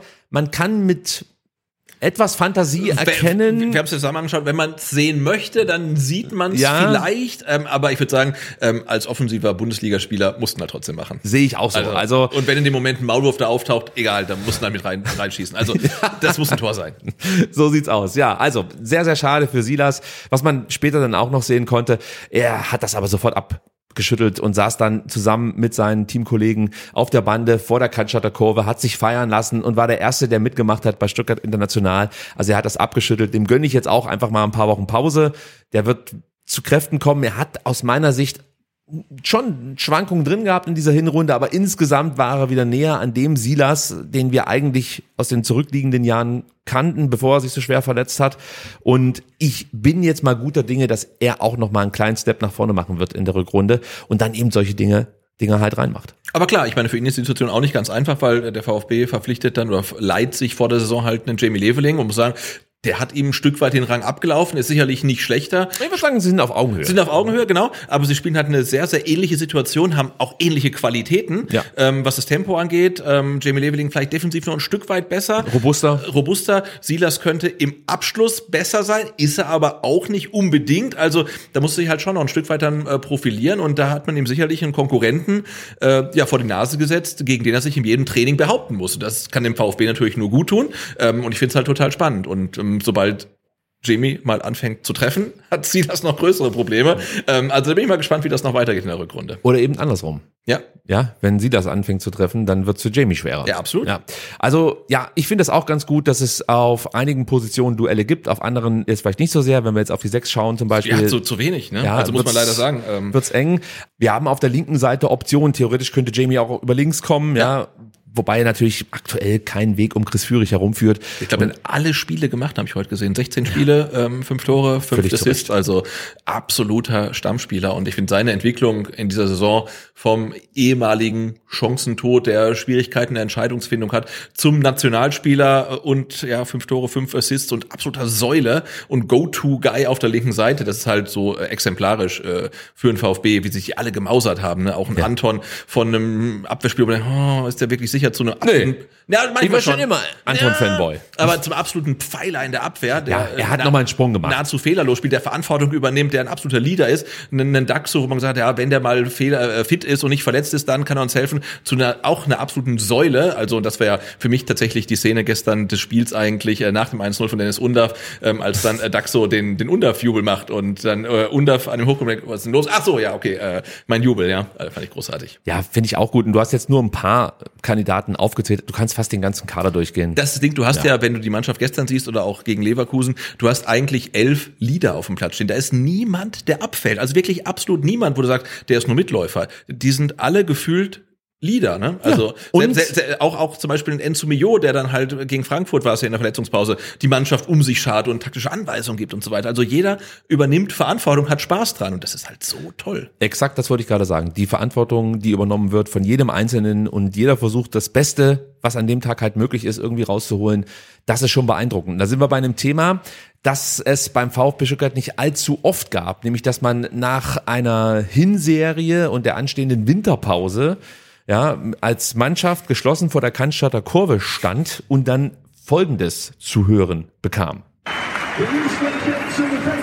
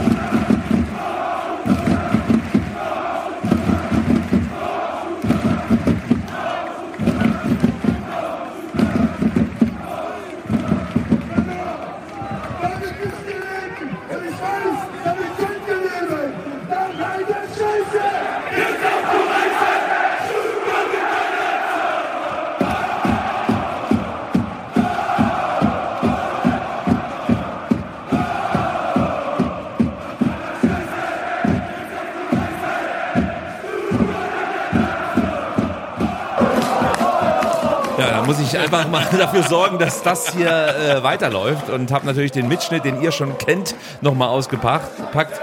Nach leider Scheiße geht's auf die Reise Stuttgart International Europapokal und das nach einer Hinserie beim VfB Stuttgart. Kein Chaos, einfach nur viel Stolz, viel Freude und einfach große Lust auf den Rückrundenstart, Sebastian. Ja, total. Und ähm, ich finde, dass Fans und Mannschaft auch so eine Einheit bilden und die Fans wissen, was sie in der Mannschaft haben und umgekehrt, aber auch die Mannschaft weiß und ich glaube auch der ganze Staff weiß, was sie an den Fans haben.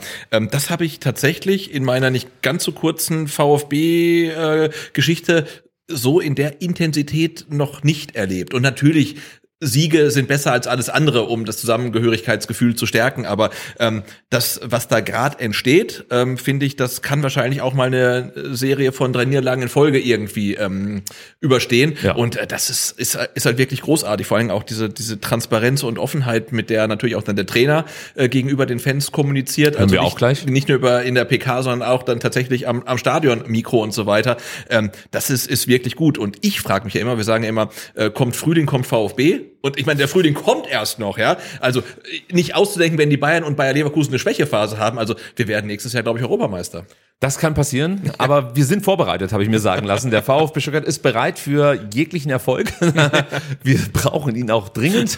Vor allem wir Fans, muss man an der Stelle sagen. Aber ich möchte auch noch mal sagen, wenn man das sieht, nach all diesen Jahren, du hast es schon gesagt, diese, diesen Zusammenhalt zwischen Fans, zwischen Kurve und Mannschaft, das ist einfach großartig. Und in dem Fall war es ja so, dass der Capo der Kurve mehr oder weniger einfach das ausgedrückt hat, was sich alle in dem Moment gedacht haben. Also sei es auf der Haupttribüne, sei es auf der Gegengerade oder unter, unter Türkheimer oder von mir ist natürlich dann auch im Oberrang in der Cannstatter Kurve.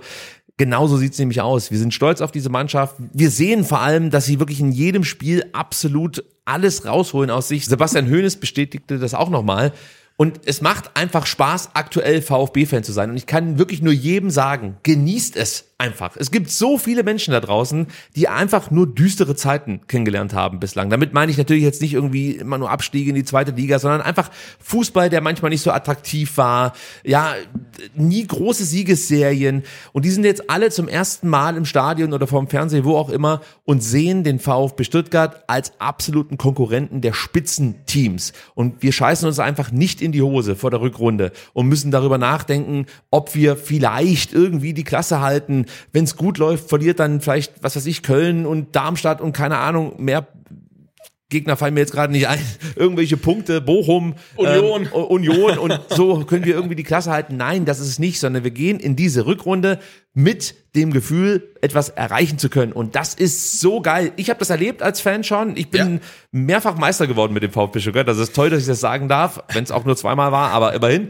Du bist auch mal Meister geworden ich mit dem schon, VfB. Ich bin auch schon Meister geworden. Ich Wir hab, haben Champions League Abende erlebt. Ich habe schon äh, Siege gegen Manchester United, als Manchester United noch richtig gut war. So. Ähm, im, im, Im Stadion gesehen, äh, hab gesehen, äh, wie Andy Hinkel Cristiano Ronaldo abgekocht hat. Also und das kann man ja nur jedem wünschen und natürlich abgerechnet wird am Ende nach 34 Spieltagen, wenn wir auf die Tabelle gucken. Ähm, aber Trotzdem, auch wenn jetzt in der Rückrunde nicht so viele Punkte dazukommen, ähm, auch jetzt in der Hinrunde, wir hören äh, Demirovic, der sagt, hey, ich bin noch nie so hergespielt worden von der Mannschaft. Also da, da kriege ich Gänsehaut. Ja? Wir hören äh, Xabi Alonso, der sagt, hey, das erste nach der ersten Halbzeit war das Ergebnis, dass wir nur 0-1 hinten liegen. Also diese Wertschätzung, die dem VfB wieder entgegengebracht wird, das tut mir halt einfach so gut, weil wir hatten wir haben in den letzten Jahren so viele Zeiten erlebt, wo einfach alles so furchtbar war. Wir hatten auch Zeiten, wo auch schon die Bundesliga guckt und oh, was denn beim VfB entsteht, ist relativ cool. Nur ähm, das, der sportliche Ertrag, der, der stimmt halt nicht ja. so. Also die Saison nach dem Aufstieg war grandios und Absolut. da sind wir jetzt nur noch besser. Ohne Fans darfst du nicht vergessen. Ohne Fans, genau. Das machte es natürlich Fans, ein bisschen schwerer. Vielleicht wäre es noch besser gewesen.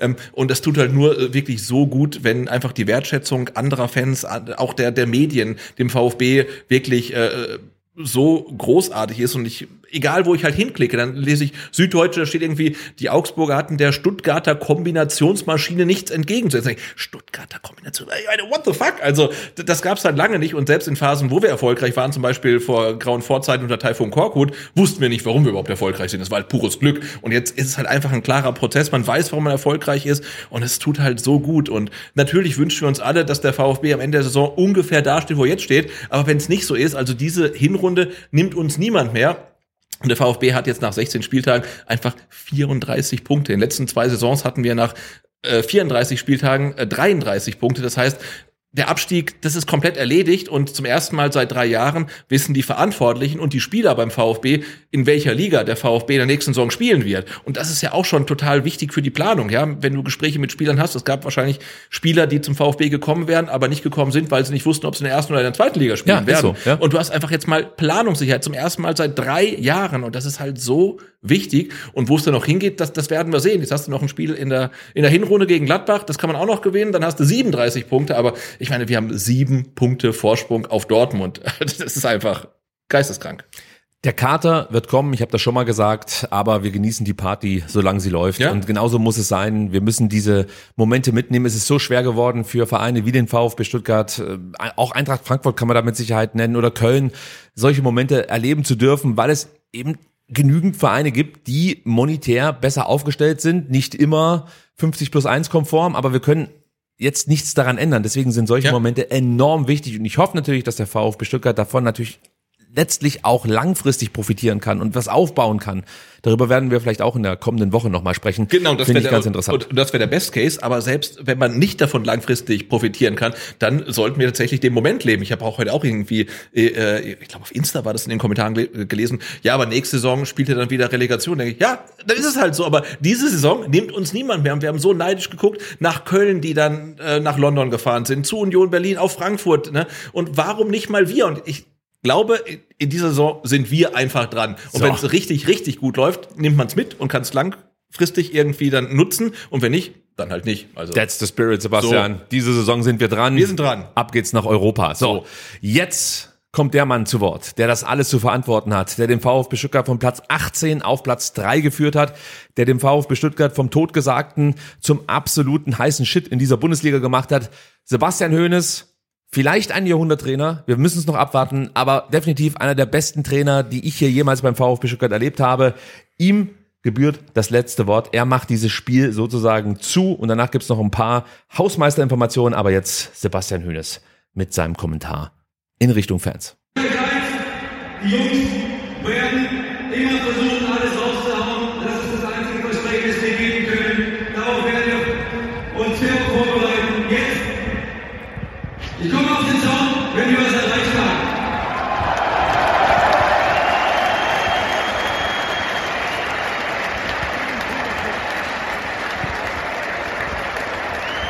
Das ist ein Versprechen. Ich komme auf den Zaun, wenn wir es erreicht haben. Aber aktuell haben wir einen sehr schönen Zwischenstück erzielt.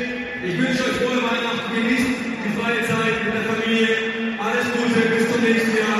Ihr seid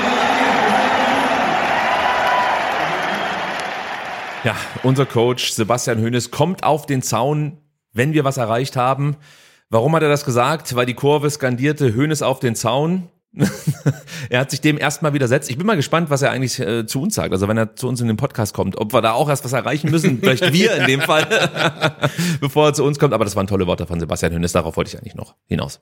Ja, und das spiegelt halt auch so ähm, sein, sein, sein Mindset irgendwie wieder. Ne? Also ähm, er ist kein Tiefstapler, ähm, aber auch äh, niemand, der irgendwie äh, sagt, hey, wir können feiern, bevor wir was erreicht haben. Ich finde das halt ah, also wirklich sehr, sehr erfrischend. Das ist einfach sehr, sehr transparent einfach und ähm, Er ist selbst in der Ansprache mit uns Fans super klar. Und ich schätze ihn auch so als Trainer ein, dass er immer für die richtigen Momente die richtigen Worte findet und vor allem Stimmungen sehr gut aufnehmen kann. Ja. Das heißt, er findet dann auch immer wieder einen guten Mix aus Informationen weitergeben, sozusagen die Mannschaft auf Situationen vorbereiten und gleichzeitig die Emotionalität, die die Mannschaft in dem Moment braucht. Und ich glaube auch, dass Sebastian Hönes ganz viele Gespräche mit Spielern führt, abseits der Mannschaft und sie dann einfach mitnehmen kann. Denn natürlich, im Erfolg mag es leichter sein, das Ganze zu moderieren. Aber du musst trotzdem Spieler, die es vielleicht gewohnt waren, von Anfang an zu spielen, bei Laune halten. Du hast über Silas gesprochen. Ja. Der hat den Anspruch, immer zu spielen. Ja, wir haben vielleicht, wenn alles gut läuft, demnächst die Situation, dass sich ein Sebastian Hönes die Frage stellen darf, ob jetzt ein Ito oder ein Mittelstädt auf links spielt. Ja, das sind alles so Themen, die musst du erstmal moderieren können. Du musst die Leute bei Laune halten. Das meinte ich eben damit. Und bislang scheint es ihm sehr, sehr gut zu gelingen. Im Gegenteil, er motiviert die Jungs und er macht sie besser. Woche für Woche. Es gibt immer wieder eine Entwicklung. Auch darüber sprechen wir in der kommenden Woche nochmal ausführlicher um, und zeigen auch auf, was er wirklich sukzessive mit dieser Mannschaft erreicht hat und wie er sie besser gemacht hat. Und dann sich da so vor die Kurve zu stellen, so klar zu sein, das nicht, er hat das mit Sicherheit genossen, aber er ist jetzt Ja. nicht aus sich rausgegangen. Nichts gegen Steffen Baumgart, der hat heute seinen Job verloren, ja, aber der wäre wahrscheinlich auf dem Zaun gestanden und zwar im Einhornkostüm und hätte mit der Kurve zusammen gesungen. Ja, So. aber er ist ein anderer Typ und, und das Ja, ist auch genau. so ein Stück weit Persönlichkeit. Und äh, nee, das fand ich aber auch äh, wirklich gestern beeindruckend, wie dann ähm, Sebastian Hoeneß dann in, in Windeseile auch die richtigen Worte findet, um nicht ja irgendwie 20 Mann anzusprechen, sondern halt irgendwie 10.000 Menschen, ja, und er findet auch wieder genau die richtigen Worte, holt die ab, äh, setzt das richtige Mindset, sagt, hey, das ist alles total geil, was wir bisher gemacht haben, aber wir haben noch nichts erreicht, wir haben noch 18 Spieltage ähm, und, und das war großartig. Und ich habe bei ihm das Gefühl, dass er wirklich aus Fehlern lernt. Und ich würde jetzt auch das Bayern-Spiel ein Stück weit so als kleinen Fehler mal ähm, verbuchen. Und er lernt daraus. Und ähm, das ist ja vielleicht auch was, was man im Hinterkopf behalten muss, ähm, in Hoffenheim in der Saison war er, glaube ich, äh, nach der Hinrunde auch auf dem Champions League Platz und im, in der Rückrunde haben sie kaum noch ein Spiel gewonnen und sind dann halt komplett also, rausgefallen. Ich meine, wir wären dann dankbar über Platz 8, 9 oder 10. Ne? Man muss aber auch dazu sagen, die Spielweise, die die damals an den Tag gelegt haben, ist nicht vergleichbar mit dem, was der VfB aktuell spielt. Absolut nicht. Aber trotzdem denke ich, ähm, dass das halt ein Learning ist, was er mitnimmt. Ne? Und ich Absolut. glaube, ich schätze ihn so ein, dass er ähm, den gleichen Fehler nicht zweimal macht. Das zum einen und ich glaube auch zum anderen, dass du beim VfB eine ganz andere Dynamik aktuell hast. Also das wirkte in Hoffenheim oder es wirkt eigentlich immer in Hoffenheim so, es interessiert eigentlich eh keinen, Na wie gut, wir ich meine, spielen. ich meine ge und gestern waren, glaube ich, 30 Minuten nach Abpfiff im Neckarstadion mehr Zuschauer als in Hoffenheim bei Anpfiff. Also, Das ist wohl wahr. Das Das ist ist, halt so. wohl wahr. Aber ich glaube, das macht schon was mit dir, wenn du als Mannschaft irgendwie gar nicht so dieses Feedback hast. Ja, du hast ja hier aus auf jeden der Fall mehr, Fans. mehr, mehr, mehr Fokus, mehr Druck, Auf- mehr auf der Fanbase. Enthusiasmus, ja, Ja. positiv wie negativ. Also stell dir Frage. vor, der VfB würde, ich traue mir das gar nicht zu sagen, aber die ersten fünf Spiele ja im neuen Jahr verlieren. Ja, da würde es ja halt hier trotzdem brennen. Natürlich hat der Trainer dann immer noch genügend Kredit und wir reden nicht über einen neuen Coach oder so, aber natürlich würden die Fans anfangen zu murren. Ja. ja und in Hoffenheim interessiert es halt keinen. Ja, es ist halt cool, wenn sie gewinnen und wenn sie verlieren, ist es auch scheißegal. Dann gehen wir halt wieder, keine Ahnung, woanders hin, ins Technikmuseum oder so, keine Ahnung. Flugzeuge gucken. Ja. So, und hier beim VfB ist es halt nicht so. Da bedeutet das wirklich den Menschen enorm viel. Und das weiß Sebastian Hoeneß. Das spürt er, ja. Und das überträgt er auf die Mannschaft. Genau. Und das kann er der Mannschaft vermitteln und er kann es auch dir als Fan vermitteln, Ja. dass er weiß, was hier Sache ist. Und das ist halt so wohltuend. Und damit sind wir eigentlich durch mit dieser Ausgabe, Sebastian. Ich fahre hier nochmal meinen Beat rein. Ja, der, der Beat ist cool. Ich habe gemerkt, wenn er halt länger als zwei, drei Minuten läuft, dann wird es ein bisschen nervig. Ähm, aber Kritisierst du mich jetzt hier als Künstler? nee, überhaupt gar nicht. Ah, schade. Na gut, wir haben noch zwei Sachen, die wir mit euch teilen wollen. Zum einen ähm, für die ganzen lieben Menschen, die den VfB Stuttgart immer in die Trainingslager dieser Welt begleitet haben. Ja, sorry. Ihr müsst ganz hart sein, denn in diesem Winter gibt es leider kein Trainingslager. Die Vorbereitung beginnt am 2.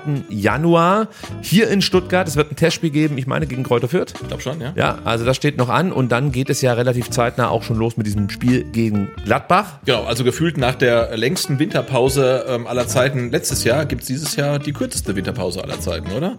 Auch wegen der EM 24 wahrscheinlich. Ja, also ich kann damit leben. Ich Ja. habe Bock auf Fußball.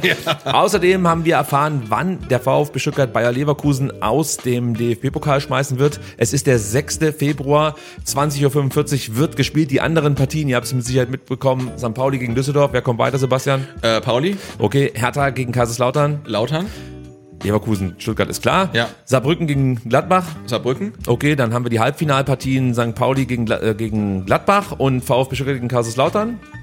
Äh, nee, St. Pauli gegen Kaiserslautern ähm, und äh, VfB gegen Saarbrücken. Okay, ich weiß auch, was du hinaus willst. Ja. In Berlin trifft dann der VfB Stuttgart auf Kaiserslautern. Absolut. Und holt das Double. Ja.